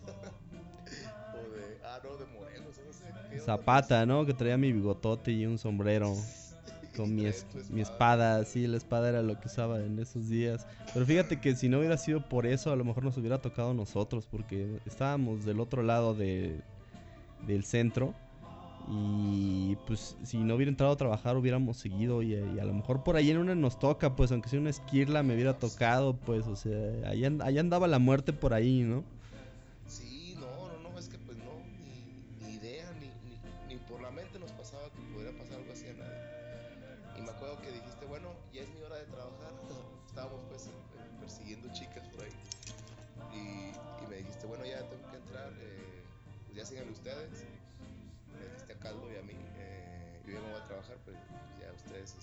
Mañana nos vemos. Y te metiste tú al hotel, de, pues a tu chamba y con Caldo nos fuimos a cenar a una taquería que estaba ahí a unas cuadras, eh, donde venden tacos de pastor así bien rico. Y, y justo cuando tú te metes a trabajar y cuando... Bueno, no sé exactamente a qué hora entrabas, ni... No, creo que más bien entrabas como a las 10 o algo así de la noche. Bueno, el, caso es que en lo que fuimos a cenar y salimos de cenar con caldo, ya había un desastre en la ciudad eh, patrullas y todo ese rollo, caos, no sabíamos exactamente qué había pasado. Eh, y ya me acuerdo que me hablaste en la mañana y me dijiste, ¿qué onda con Morelia? O sea, vengo llegando y me reciben con esto. Sí, de, de hecho yo tampoco me di cuenta, me metí al hotel y el bombazo fue por ahí de las 11 o 12 de la noche, casi exactamente cuando me separé de ustedes y me cambié. Ajá. Eh, y supe del evento hasta las 2 de la mañana cuando me habló mi familia. Me dice, pues es que está diciendo en la televisión que hubo un atentado terrorista en el centro de Morelia, ¿no? Y tú andas por ahí. Y dije, pues sí, pero yo no vi nada. Y, ni tú ni, ni Aldo no, no, no, no vieron nada, pues porque creo que venían eh, caminando y se les dio flojera y ya se fueron, ¿no? O sea... Eh, nadie supo nada, incluso creo que solamente los que recibieron las granadazos fueron los que realmente supieron. Y fue muy triste el siguiente día porque eh, estaba el ejército afuera del hotel. Yo salí a las 7 de la mañana. Creo que fui la primera persona que andaba en el centro ese día, a esa hora. Y vi como la parte del zócalo donde nosotros no estábamos estaba un lago de sangre, pues. Estaba un lago de sangre y estaba de lado a lado lleno de militares, pues. O sea, todos eh, vigilando la, la, zona, totalmente cercado. Entonces la calle está, que se llama Madero, por, ambos lados cerrado. Y para que yo pudiera cruzar del otro lado tuve que caminar hasta 10 cuadras después para poder cruzar. No me dejaban cruzar los militares. Entonces, eh, fue una situación complicada porque al siguiente día se echó a perder toda la vida nocturna de la ciudad. Y, si, quería, y si queríamos salir, pues no se podía. O sea, estaban pasando los helicópteros eh, diario, eh, día y noche por, por toda la ciudad como si pareciera que hubiera una rebelión o algo así, o sea, cambió totalmente el aspecto, ¿no? De la ciudad. Ajá, sí, parecía, bueno, cuando ibas a los bares, eh, pues súper vacíos, vacíos, o sea, de plano, una cosa bien difícil vacío y, yo me acuerdo que, en ese entonces estaba con mi grupo. estaba, tenemos un grupo eh, musical y, tocábamos en bares. Pues eran nuestras primeras tocadas y, así como que también estabas esperando a ver a qué hora este, pasaba algo, ¿no? O sea, eh, con el susto, ¿no? De, de, decir, a ver si no, si no entran unos cuates armados aquí y hacen un desastre en el lugar o lo que sea. Porque pues ya pasando eso ya te esperas cualquier cosa. Si dices, si se aventaron unas granadas con unos gente inocente que no harían con gente que anda en los bares, con gente que anda en la noche, con gente que anda así, ¿no? Entonces, este, precisamente por eso no salía nadie y era, era muy complicado conocer mujeres en ese momento. Sí, era, sí la ciudad, de todo lo que fue en septiembre, mediados de septiembre, se cayó por completo. Y para rematar el asunto fue también la famosísima crisis del 2008, la caída de las bolsas del mundo. Entonces a las 7 de la mañana se prendía mi despertador con el radio y la persona que decía no hubo una crisis económica en la bolsa, se cayó cuarenta y tantos por ciento y se está cayendo desde la semana pasada y esto parece el fin del mundo. Pues eso es lo que decía el tipo en la radio. Y yo con los helicópteros encima de mí y, con estas imágenes pues de, una ciudad ya desolada, porque la gente creo que no salía ni en la calle en el día, pues, o sea, no, podíamos, que vamos a, conocer chicas en el día, no, no se puede porque no había nadie, ¿no? Todos, toda la gente estaba en su casa, ¿no? Y recuerdo mucho que la novela de Sorba del Griego trata este tema de, la muerte, este tema de la tragedia, del horror, en dos ocasiones, ¿no? La primera es cuando la viuda, ¿no? La famosísima viuda que el, narrador no quiere tocar porque tiene miedo. Y Sorba le dice, no, eh, la viuda es tu salvación y tú la tratas como si fuera tu perdición, ¿no? Y de todos los hombres que hay en el pueblo, en este pequeño pueblo, nadie puede tocarla excepto tú, ¿no? Porque tú eres el extranjero, tú eres el extraño, el, que ella sí te va a aceptar a ti, ¿no? Y el narrador, tanto en la película como en el libro, evitándola, ¿no? En, el libro se nota un poco más como que su análisis de decir, no, es que es que la viuda representa muchas cosas que, yo no tengo el valor para hacer, ¿no? Y en la película hay una escena muy, muy, em, muy conocida en donde le dice, no, mire, estamos pasando por la casa de la viuda, tócale y dile que dejaste tu sombrilla y, háblale y platícale que seguro te va a dejar pasar. Y dice, no, no, no lo voy a hacer. Dice, ¿por qué no? Dice, pues, porque me voy a meter en problemas, ¿no? Y Sorba dice, pues la vida son problemas, ¿no? O sea, se trata de que te quites el cinturón y corras hacia los problemas. y, el narrador, el escritor lo, lo, ignora por completo a Sorba y continúa su camino, ¿no? Es hasta que Sorba se va y él tiene una crisis eh, interna, es que, decide ir a visitar a, la viuda y se acuesta con ella, ¿no? Ajá. Y es, sí. a final de cuentas, pues es a lo que a lo que uno quiere a lo que uno tiene que llegar para para agarrarle sabor a la vida, ¿no? A los problemas porque los problemas a final de cuentas son los que te ayudan a pues lo que te de donde aprendes vaya de donde de donde de donde puedes aprender a solucionar las cosas si no tienes problemas pues cómo vas a, a vivir sin problemas ¿no? entonces esa, esa frase es muy muy cierta muy también como como, como que me marcó mucho a mí también esa, esa frase sí sí esa escena muy profunda, sí. Y a la vez Sorba es alguien que está rechazando muchas de las preconcepciones en las, en las cuales la sociedad se ve a sí misma y, se descarta, ¿no? Así es que yo no le hablo a este porque es cristiano, yo no le hablo a este porque es turco, ¿no? Como en el caso de los griegos y los turcos que se odian. Y yo no le hablo a este porque es mi vecino y lo odio. O sea, como que Sorba dice, pues al final todos somos como comida para gusanos, ¿no? Entonces, pues da igual. Y como me da igual, pues ya no juzgo tanto a la gente por cómo se ve, o quién es, o dónde, dónde es, o qué dinero tiene, o, o si tiene todas sus extremidades completas, ¿no? O sea, simplemente lo, lo, lo juzgo por, eh, por ser otro ser humano, ¿no? Por cómo, por cómo te, creo que lo, dice por cómo te trata, ¿no? Si es amable o no, pues es lo, único que le importa, pues, al final de cuentas porque pues lo demás es pues artificial, por decirlo de alguna forma. Todo lo demás es, es añadido. Entonces, si vas quitando todo eso que no te sirve, pues llegas a una conclusión así, bye. Sí, sí, sí, sí. Em, por ahí, por ahí lo dice eh, Sorba, ¿no? Donde dice, dice con que tú no crees en el hombre, ¿no? Dice el narrador. Y dice Sorban, no, no te enojes, patrón. Dice, no, no creo en nada. Dice, si hubiera de creer en el hombre, creería también en Dios, creería también en el diablo. Y eso es un asunto engorroso, dice. Las cosas se me embrollan, patrón, y solo saco en limpio una cantidad de disgustos. Y dice, el hombre es una bestia, exclamó, golpeando las piedras con el bastón. Una gran bestia. Tu señoría no lo sabe a lo que parece. Todo te ha resultado fácil a ti, pero pregúntame a mí, una bestia te digo. Si eres malo para con él, te respeta y te teme. Si eres bueno para con él, te arranca los ojos.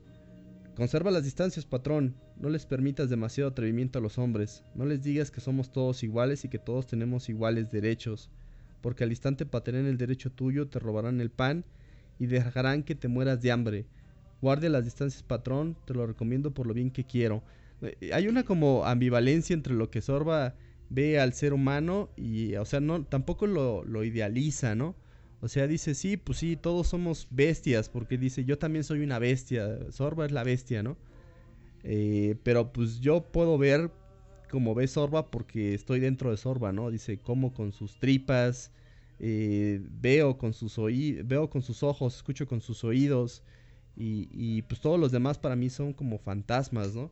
Y es como una filosofía extremadamente individualista, pero a la vez también realista, ¿no? Decir, bueno, ves a los demás, pero ves a los demás como fantasmas. Y lo que veas es...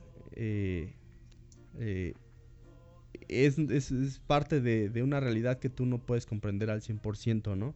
Y sin embargo convives porque pues tú también eres parte de esas, eh, de esas bestias, ¿no? Que andan por ahí en el, en el mundo. Sí, de hecho hay una hay otra frase que, bueno, otra otra otra frase que decía Sorbo, eh, por ejemplo con el sexo femenino, ahora que mencionas a la, a la viuda, con, con el sexo femenino que, que dice, qué misterio es la mujer, y, y, me acuerdo que, que, eso, esa frase la usaba yo mucho para, me la decía internamente, para para conocer chicas también en ese entonces. Este, cuando dudaba de, llegar o, de abordarlo, antro, eh, decía yo mismo, bueno, vamos a descubrir qué misterio hay detrás de esa mujer, ¿no? Y como, como que ese es el hecho de marcarlo así, o sea, de, visualizarlo así, te, da un enfoque completamente distinto, incluso en la apertura. Cuando tú vas a conocer a una persona, por ejemplo, en el caso de cuando estábamos en el Halloween, que yo traía la máscara esa que, me, que me está incomodando todo, eh, pues llegas con, llegas con inseguridad, entonces es lo que vas a transmitir para, para ella y ella no quiere eso, ella, ella lo que quiere es vivir buenas experiencias. Entonces, eh, yo en, el, en, el, en este caso, pues me, ayudaba a tener una actitud más resuelta, para poder para poder encararla, ¿no? Para poder este, acercarme a ella y, presentarme y decirle pues que aquí estoy, ¿no? Que aquí estoy en el mundo. Eh, con, ese, con, esa, con esa frase de, Sorba de qué misterio es la mujer y con el de la vida son problemas, o sea, eso como que resolvió muchas cosas en mi vida, las dos, las dos frases. Eh, entonces por, por, ahí va la onda, ¿no? De Sorba también. Sí, sí, fíjate, aquí tengo en, mis apuntes eh, la nota esta, digo, hay muchas ocasiones Sorba menciona eso de qué misterio es este, ¿no? refiriéndose a la mujer, ¿no? Pero hay, hay una en donde dice, em, ¿quién ha creado este dédalo de incertidumbre?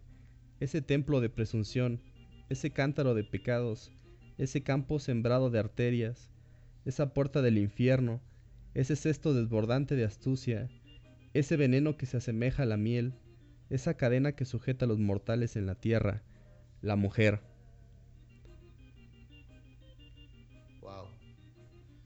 pues aquí queda, claro también que, que, que Kazansaki se, pues, sin duda era, muy buen escritor, ¿no? Sí, sí, de hecho, eh, pues es uno de los escritores más importantes del siglo XX, ¿no? Aunque su obra todavía no ha sido completamente difundida en todo el mundo. A lo mejor en Grecia es alguien muy importante, pero en América Latina y, y en este continente pues todavía no es no cobra la fuerza que a lo mejor ya cobraron otros personajes como, como el Quijote, ¿no? No sé si te acuerdas de la anécdota que menciona em, eh, Sorba eh, de su abuelo, ¿no? Que, le decía que también conocía muy bien a las mujeres y pues que las quería mucho, ¿no?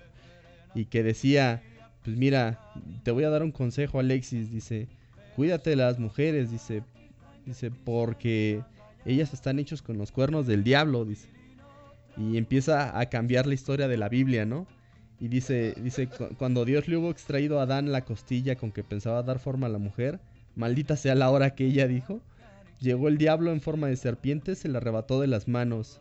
Dice, lo corre Dios, lo alcanza, lo agarra, pero se le escapa, dejándole solo los cuernos por donde lo tenía sujeto. Dice, la buena mujer casera hila hasta con la cuchara, se dijo Dios. Pues bien, a falta de costilla, haré la mujer con los cuernos del diablo. Y eso hizo. Y el diablo desde entonces nos domina, Alexis, hijo mío, ¿no? Le decía el, el anciano, dice. En cualquier parte que toques una mujer, allí encontrará los cuernos del diablo. Dice, cuídate, dice, porque robó las manzanas del paraíso y se las metió en el corpiño. Y ahora va muy oronda sacando el pecho, dice. La peste sea con ella, dice. Si quieres de esas manzanas, desdichado. Si estás perdido, dice. Si no comes, perdido lo mismo, dice. Y dice, ¿qué consejo te puedo dar ya, este hijo Alexis? Dice, pues haz lo que se te pegue la gana, dice. Dice, porque como yo iba a sentar el seso, dice, exactamente seguí la misma eh, senda que, él siguió, ¿no? A pesar de que su abuelo sabía esto, pues dice, yo me fui también derechito al diablo, ¿no? Y, y, entonces como decir, bueno, es, hay otra, ¿no? Hay otra anécdota también donde Sorba dice, eh, pues es que yo recuerdo que, le llevaba serenatas a, las chicas más guapas de, mi pueblo, ¿no? Y siempre le, llevábamos serenata a una chica muy, muy guapa.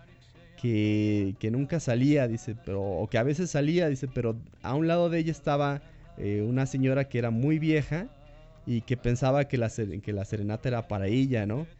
Y que él sabía secretamente que cada noche que le llevaban la serenata la señora se arreglaba o sea, ya la anciana se, se, arreglaba eh, por completo y de reojo pensaba o imaginaba que la serenata era, eh, era hacia ella, ¿no? Y Sorba se dio cuenta.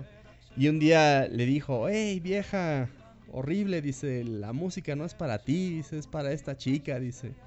Y la chica ese que lo escuchó, la, señora, la anciana lo escuchó y se enojó tanto que en ese mismo instante, sí, lo maldijo a, Sorba y murió, ¿no? Al siguiente día la, la, mató a la señora y, como echándole maldición, ¿no? Y Sorba dice, desde ese entonces yo tengo que perseguir a, la Venus, ¿no? A la diosa Venus de, la belleza de las mujeres que está en, cualquiera de ellas, ¿no? Porque esa señora pues no, me, no, no me he podido quitar la maldición, ¿no?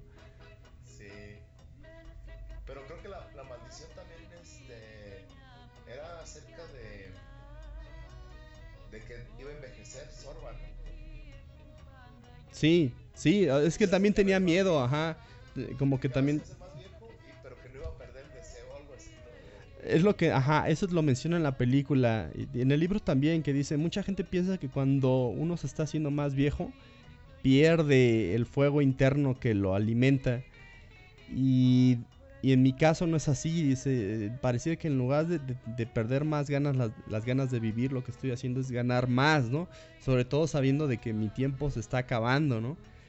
Acuérdate de la famosísima carta que le escriben donde se gasta todo el dinero en un prostíbulo y le dice, antes de llegar al prostíbulo, dice que estaba aspirando el, aire, que, olía los diferentes aromas que habían en, la costa y de la comida que estaban preparando, ¿no? Y Sorba dice, aspira bien, dice, porque a lo mejor ya no, al que ya no alcanzas para mañana, ¿no? Y, y este es tu último chance, ¿no? Y, cuando llega al prostíbulo y la prostituta lo desdeña porque es un viejo anciano, que es que en, griego se dice papuli, abuelo, y dice Sorba, ¿cómo se atreve? no O sea, le dice en la carta al, patrón, dice, se atrevió a insultarnos, dice, no, no, podía dejar que, que semejante eh, desdén existiera, ¿no? Y en ese entonces le grita al, al, cantinero, ¿no? O al, mesero, tráigame champaña, ¿no? y le empieza a aventar un montón de rosas y, le demuestra que tiene mucho dinero a la prostituta y la prostituta cambia totalmente su actitud y empieza a besarlo y a, y acariciarlo y, estar a sus pies, ¿no?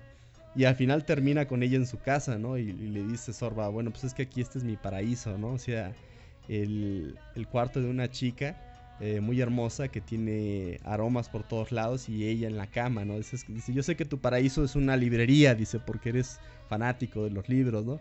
Pero el mío es aquí un, cuarto eh, con, el sexo femenino en, mi cama, ¿no? Es el paraíso de muchos. sí, quizás para Sorba decía que el escritor no, no era su, su paraíso, ¿no? Eh, pero sí, el Sorba el griego tiene eh, como que todas estas ideas, ¿no? De, distintas, em, vitalistas, diría un filósofo, ¿no? En donde hay un desdén por la vida común y a la vez hay una exaltación por los placeres sencillos que la vida común eh, no, no, resalta, ¿no? Que evita, que dice, pues es que si es fácil de obtener, no te va a dar la misma felicidad, ¿no? Y, no siempre es así, ¿no? incluso nosotros no estamos negando que estábamos aspirando al conformismo en nuestra situación, pues estábamos buscando eh, que no nos importara el resultado, ¿no? Eh, y, eso, y eso fue lo que, lo que enseña la, novela, ¿no? Porque el, enorme fracaso se ve tanto en la película como en el libro, ¿no? O sea, la gran catástrofe, ¿no? Y esa gran catástrofe es algo que... que catástrofe. Sí, la catástrofe completa. Que, el narrador entiende al final, ¿no? Y que por eso baila con Sorba, a decir, bueno, voy a hablar su lenguaje y voy a dejar de, usar las palabras, ¿no? Y comunicarme con él a través de, este medio.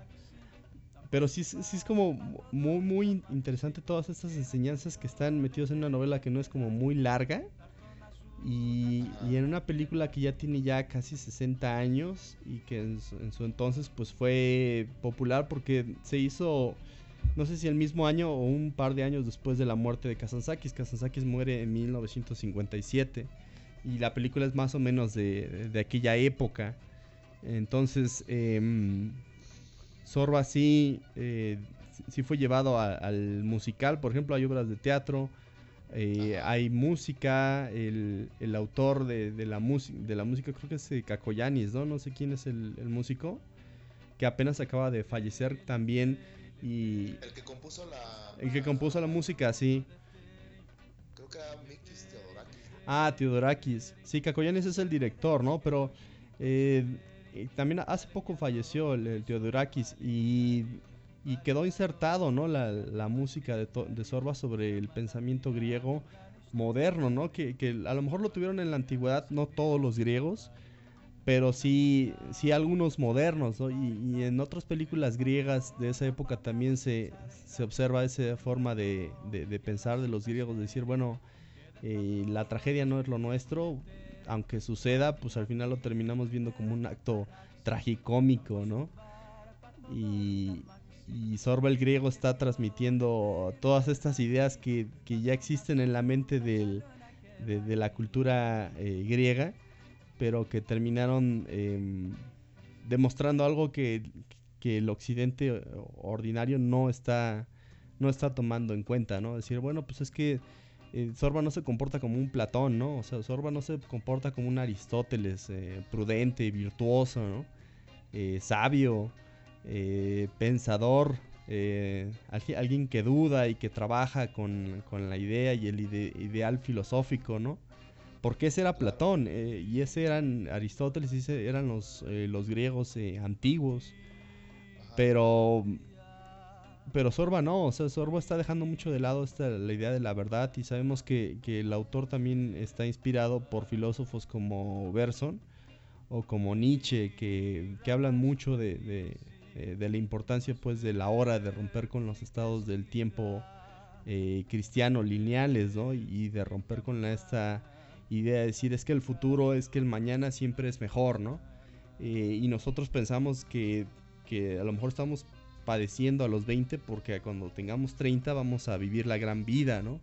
O, cuando, o, si, o, si, o si, estábamos completamente derrotados en, en, nuestra idea de la vida, pensamos que cuando estemos en el paraíso, o sea, ya, ya muertos, vamos a tener una vida mucho mejor que la que tenemos actualmente, ¿no? Y, y Rompas, y, y, Sorba está peleando eh, completamente con esta idea, ¿no? Sí, de hecho, a, a poner la, el ejemplo de cuando se encuentra el anciano está sembrando el, el, almendro, ¿no? Sí, es un anciano, sí, es un, un hombre, sí. Eh, tiene como 100 años el anciano y, y va pasando Sorba y le dice hey, ¿qué estás haciendo, anciano? Y le dice el anciano, no, pues estoy sembrando un almendro, ¿no? Dice, ¿y para qué lo siembras si ya tienes 100 años, no? O sea, no lo vas a, es muy probable que no lo veas crecer. Le dice, ah, mira, lo que pasa es que yo vivo la vida como si no me fuera a morir nunca. Y le contesta Sorba, fíjate qué curioso, yo vivo la vida como si me fuera a morir ahorita.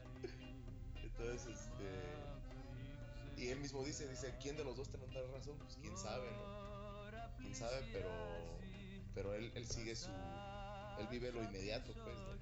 Sí, sí, de, de, hecho deja pensando al narrador y le dice Sorba, deja de estar pensando eso, dice, vámonos por un pavo, por un pollo, dice. Porque sí. no tiene caso. Sorba filosofa, pero y escupe la pregunta, porque también cuando se muere la, la chica, la francesa, eh, Bubulina, ¿no? La famosísima Bubulina, le pregunta al patrón, dice, bueno, ¿qué dicen tus libros acerca de la muerte, no? Y dice el, el patrón, bueno, pues hablan acerca de, de, de la agonía, ¿no? De, de, esta muerte, ¿no? Y dice Sorbo, pues, pues, yo escupo en su agonía, ¿no? Porque no, no le veo ningún sentido que estén preguntándose o sintiéndose agónicos cuando eh, debería ser al contrario, ¿no?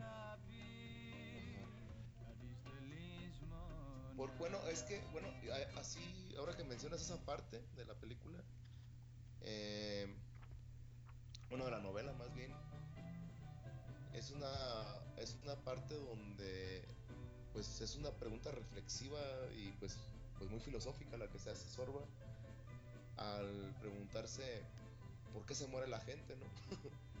o sea, porque se muere, ¿no? Bubulina y dice, bueno, ¿por qué se muere, por qué se tiene que morir la gente? Y es cuando le pregunta al, al al escritor le dice a ver, dime tus libros qué dicen. Y el, escritor dice, pues los libros, los que escriben los libros hacen la misma pregunta que tú, ¿no? Sí. pregunta fundamental, ¿no? En la filosofía, que es, pues, ¿por qué nos morimos, ¿no? ¿Por qué, por qué tenemos fin? Y, y Sorba se, se, se, hace esta misma pregunta, es muy, es muy interesante para mí esa, esa, esa parte de la película. Sí, es un poco el reflejo también de, del autor, ¿no? Es un autor que sí leyó mucho de filosofía y que tiene su, eh, su, propia perspectiva que está plasmada dentro de, de, esta novela, ¿no? O sea, el trabajo está hecho por un intelectual, pero está desdeñándose a sí mismo, ¿no? Decir, bueno, pues que todos son estos papívoros, estos chupatintas, ¿no? Que, que si se, nadan tanto en las palabras que olvidan que afuera también hay, hay, una vida y hay una verdad, ¿no? Que ellos pueden extraer, que probablemente no sea la verdad última o la verdad, eh, la verdad verdadera, no vale la redundancia, pero, eh, pero te dice algo porque tú lo estás experimentando, ¿no? Y, tú eres el, el, que está viendo, el que está masticando y el que está este, escuchando esta, esta realidad, ¿no? Ya, eres tú quien saca esas propias eh, conclusiones, ¿no? Claro, porque pues se lleva a la, a la práctica. Eh, es, es, es, lo que decía este de Marco Aurelio, o sea, Marco Aurelio no nada más era una persona que, que pensaba bonito, sino que o que pensaba muy bien y escribía muy bien, sino que era una persona pues que tenía que llevar a la práctica porque estaba pues en la guerra, eh, llevando un imperio de la mano, ¿no? Sí. Entonces, este, son filosofías pues pues muy que se llevan a la praxis, vaya. Entonces, eh, eso es muy, muy interesante.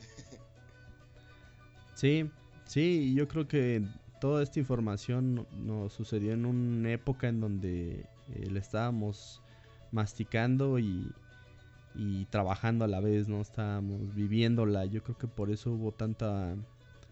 Em, eh, se nos quedó adherido ¿no? a, nuestra forma de, pensar y de reflexionar eh, para años posteriores. Digo, nos pasó exactamente igual que, que al narrador y, a Sorba. Eh, inevitablemente nos tuvimos que separar.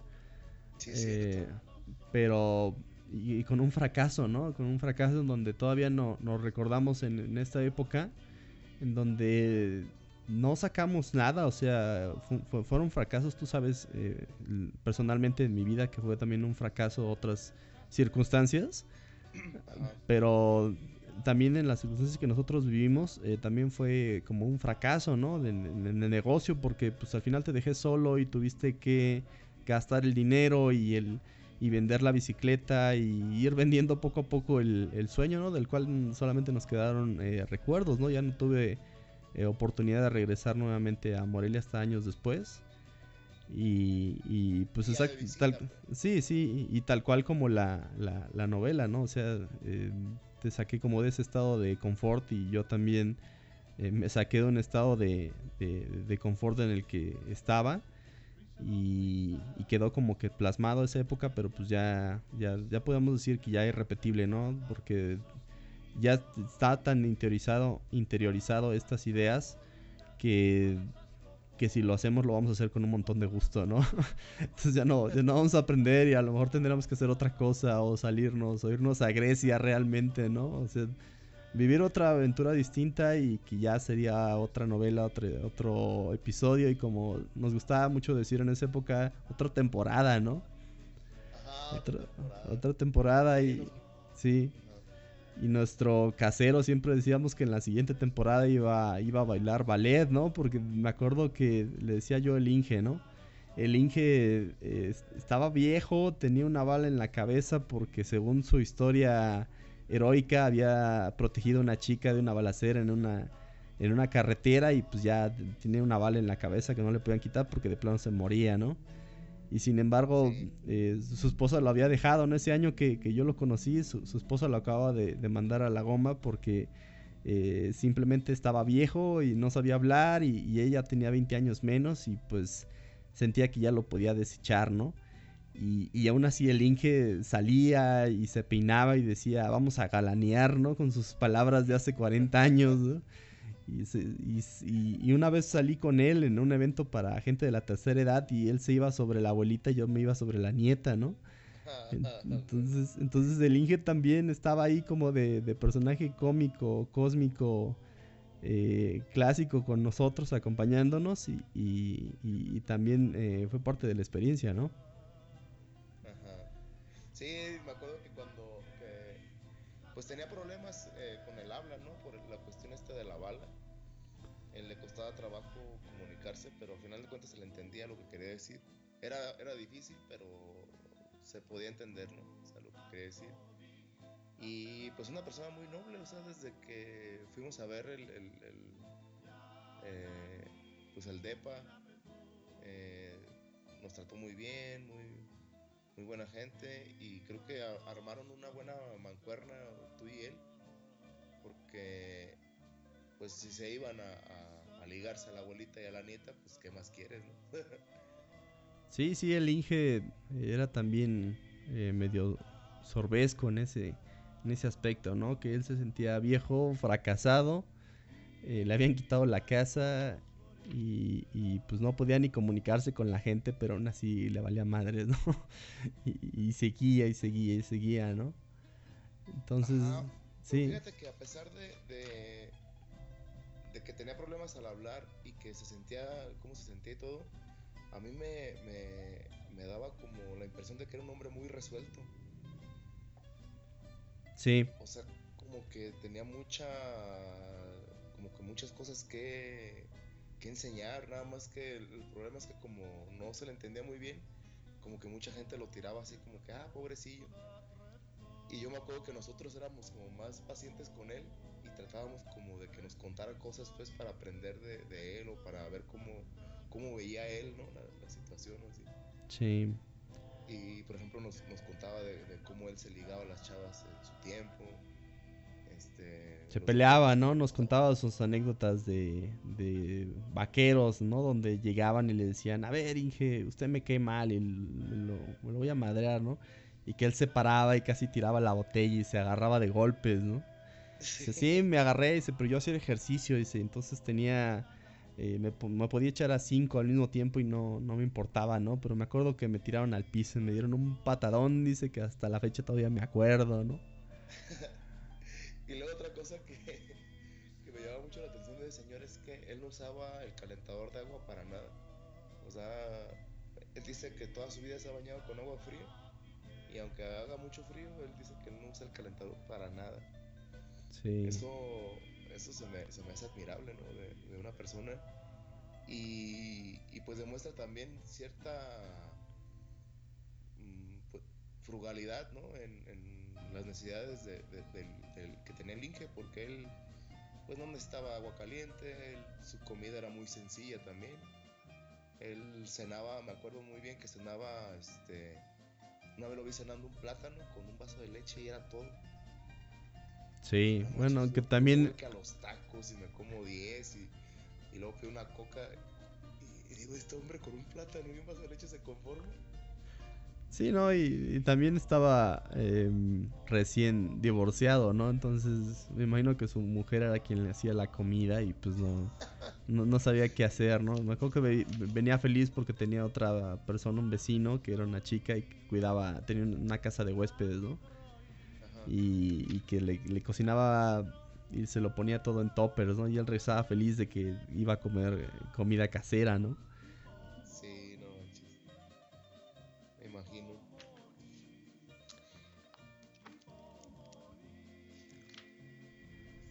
Pues sí, em, de hecho, pues em, hay otra parte del libro donde eh, está esta anécdota del, del, del almendro, ¿no?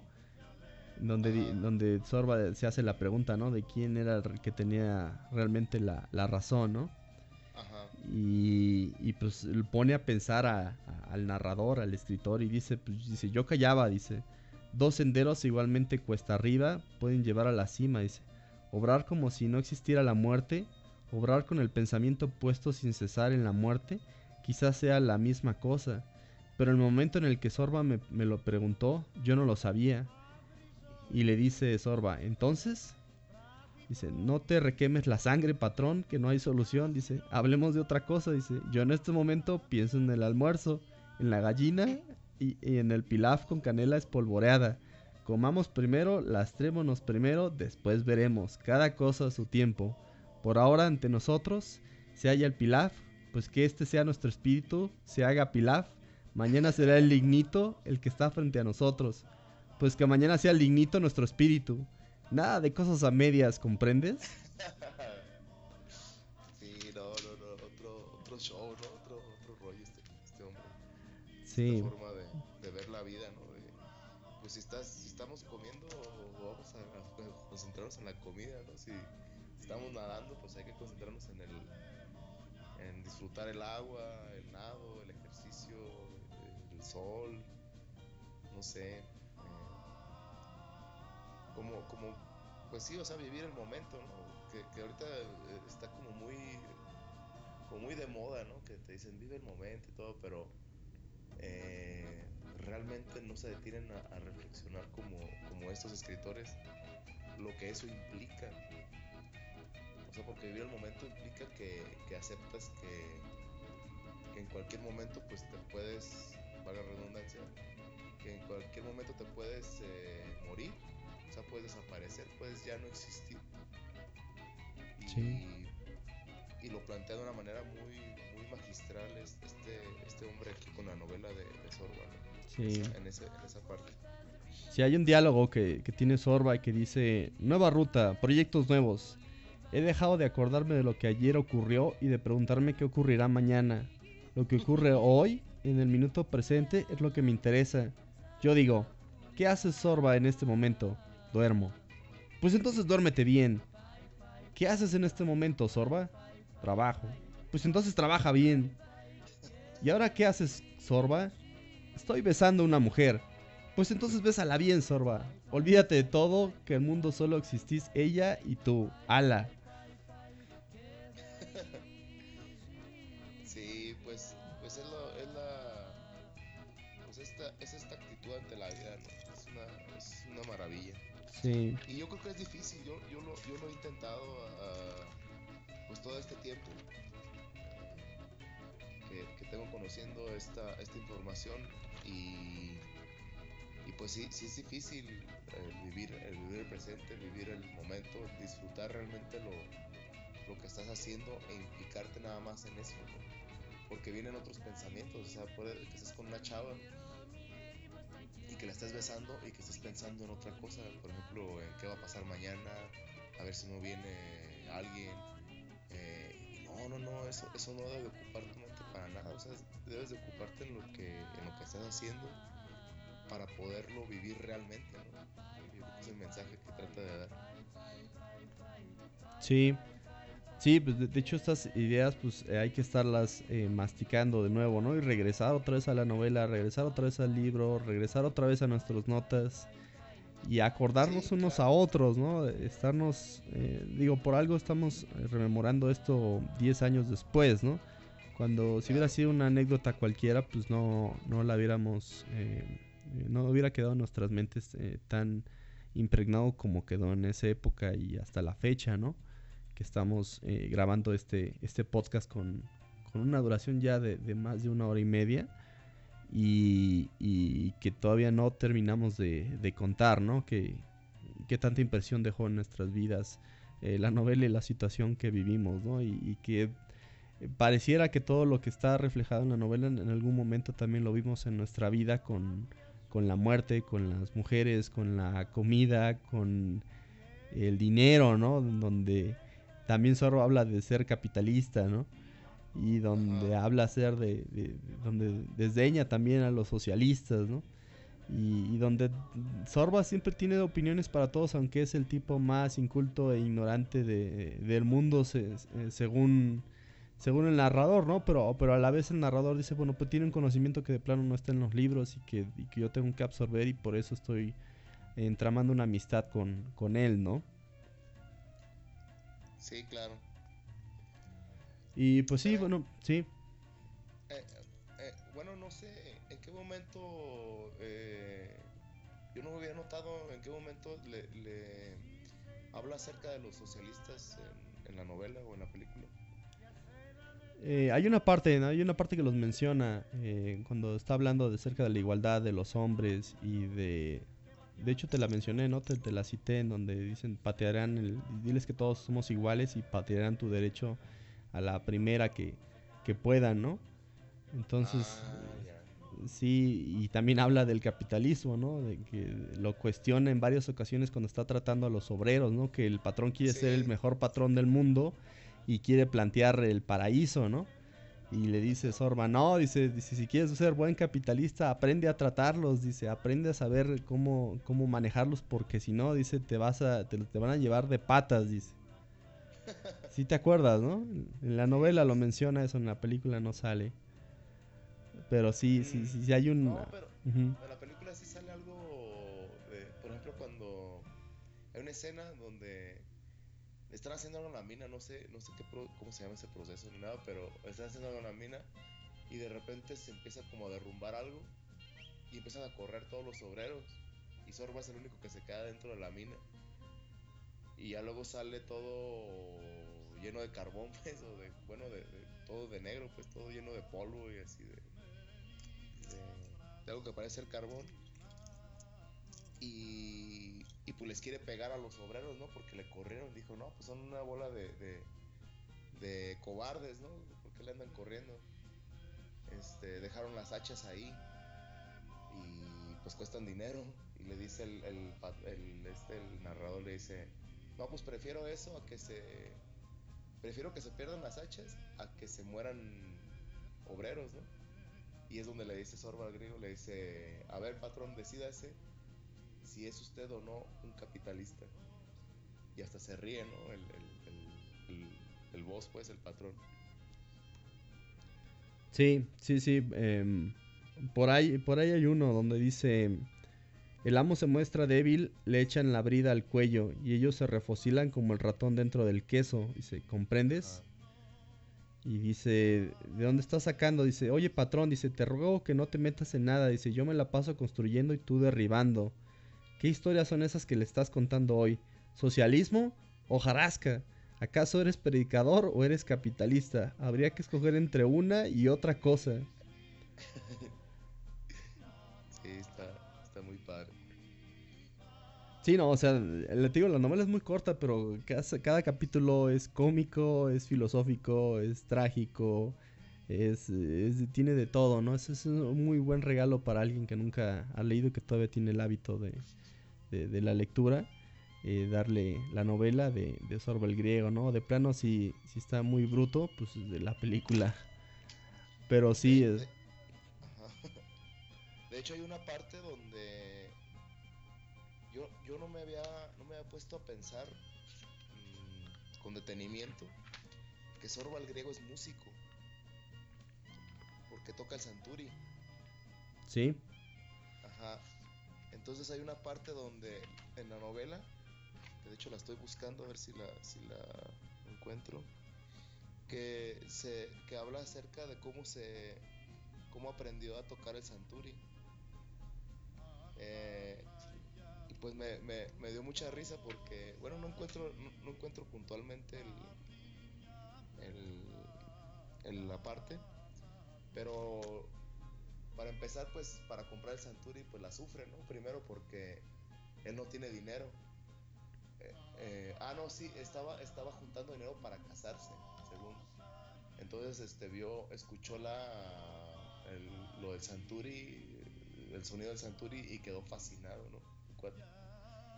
Eh, y, me acuerdo que, que llega un momento en el que pues va con el, se compra el Santuri con lo que se iba a casar, se lo gasta en el Santuri y llega con el maestro, ¿no? A decirle que le dé clases, pero que no tiene para pagarle.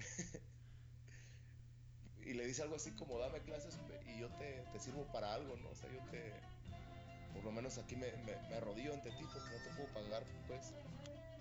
Y, y ya le enseña a tocar el Santuri y toda la onda, pero me acuerdo que, que, hay un momento en el que habla con su papá y le dice que, que se quiere enseñar a tocar el santuri y le dice a su papá así, algo así como, ¿estás loco? Este, ¿acaso eres un gitano o por qué quieres ser músico? Y me sentí así súper identificado con esa parte porque yo me acuerdo también cuando yo le, le dije a papá que quería estudiar música, me dijo algo muy parecido, pues así como que estaba loco, que me iba a morir de hambre, que no sé qué. Y me pareció muy curioso. No, no había no había no me había caído bien el 20 de que, de que sobre el Rigo también es músico, ¿no? Sí, em, de, de, hecho cuando estábamos eh, vendiendo el atole, me acuerdo que tu familia te decía, pero dice que no eras músico, o sea, de por sí ya te habían colocado en un estrato, ¿no? Y cuando te empiezan a ver vendiendo atole y, pan y café, y dicen, no, este, pero ¿por qué? Dice, pues que no te va bien en la música, o qué, te falta dinero, o, o por qué estás haciendo eso, ¿no? Que siempre la, la, pregunta que te hacía tu primo, te hacía tu mamá, te hacía tu, tu familia, ¿no? Y sí, lo veían como, como, algo de, como algo que pues, no era eh, importante, ¿no? O sea, como, como, decían, bueno, es que un vendedor de atole no se compara con, no sé, con un ingeniero, ¿no? O con un músico, ¿no? Incluso un vendedor de atole está abajo del músico, ¿no? O con, o con, un músico, ¿no? Tenga su licenciatura en música o... Sí, o sea, dices, pues no, y, y sí recibía eh, quejas y burlas sobre todo de papá, me decía, pues es que cómo es que estás eh, trabajando vendiendo atole. Y le dije, pues es que, le digo, pues fue lo que se nos ocurrió y le digo, además no tiene nada de malo, le digo, pues estoy aprendiendo bastante de esto.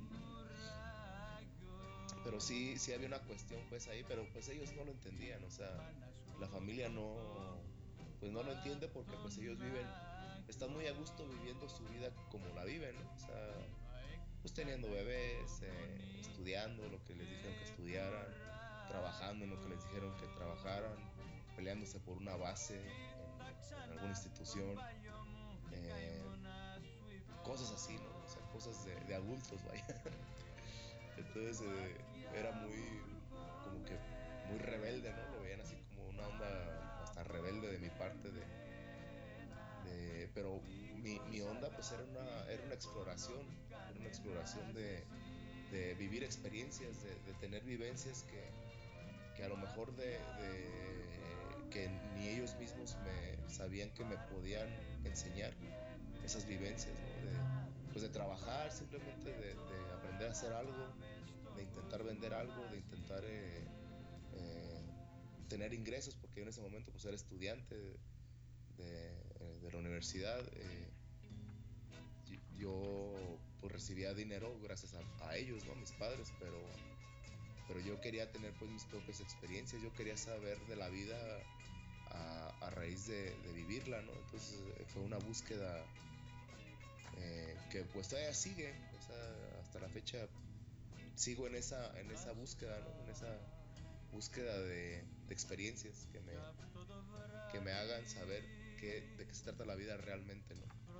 Sí, sí yo, yo, yo me acuerdo de, de, la palabra clave, ¿no? Que dijiste, es que ellos no le entienden. Y es que nuestro compañero Aldo tampoco lo entendía, güey. Y nuestro amigo Ajá. Oz tampoco lo entendía, güey. Y realmente los que lo entendíamos éramos nosotros nada más, ¿no?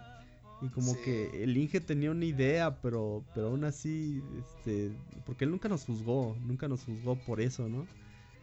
Pero sí, eh, sí la idea era como que nada más entre nosotros y creo que por eso eh, fue un fracaso exitoso. O sea, terminamos como queríamos eh, terminar y no nos importó tanto el resultado, ¿no?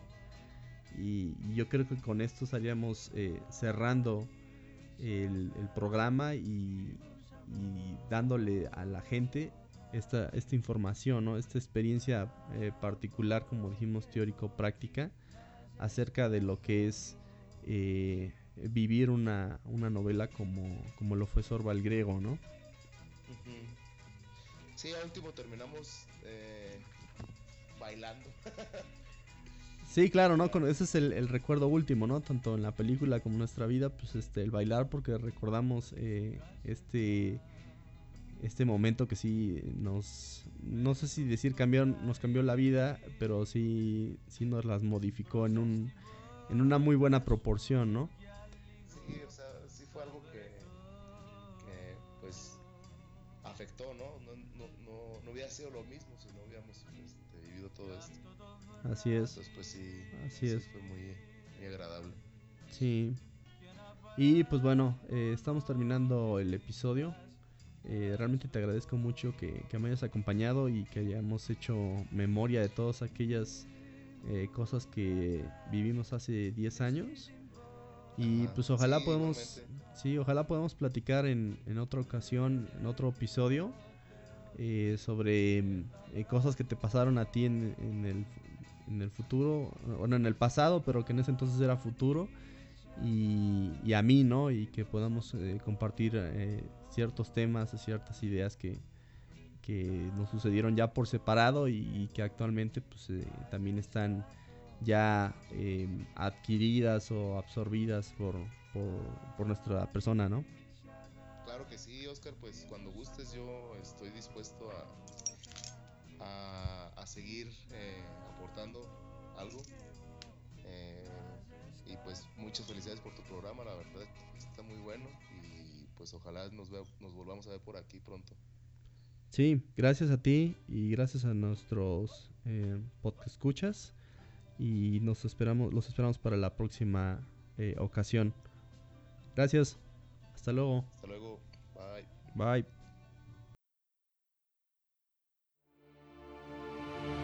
Gracias por escuchar el podcast de Rebelión Antigua.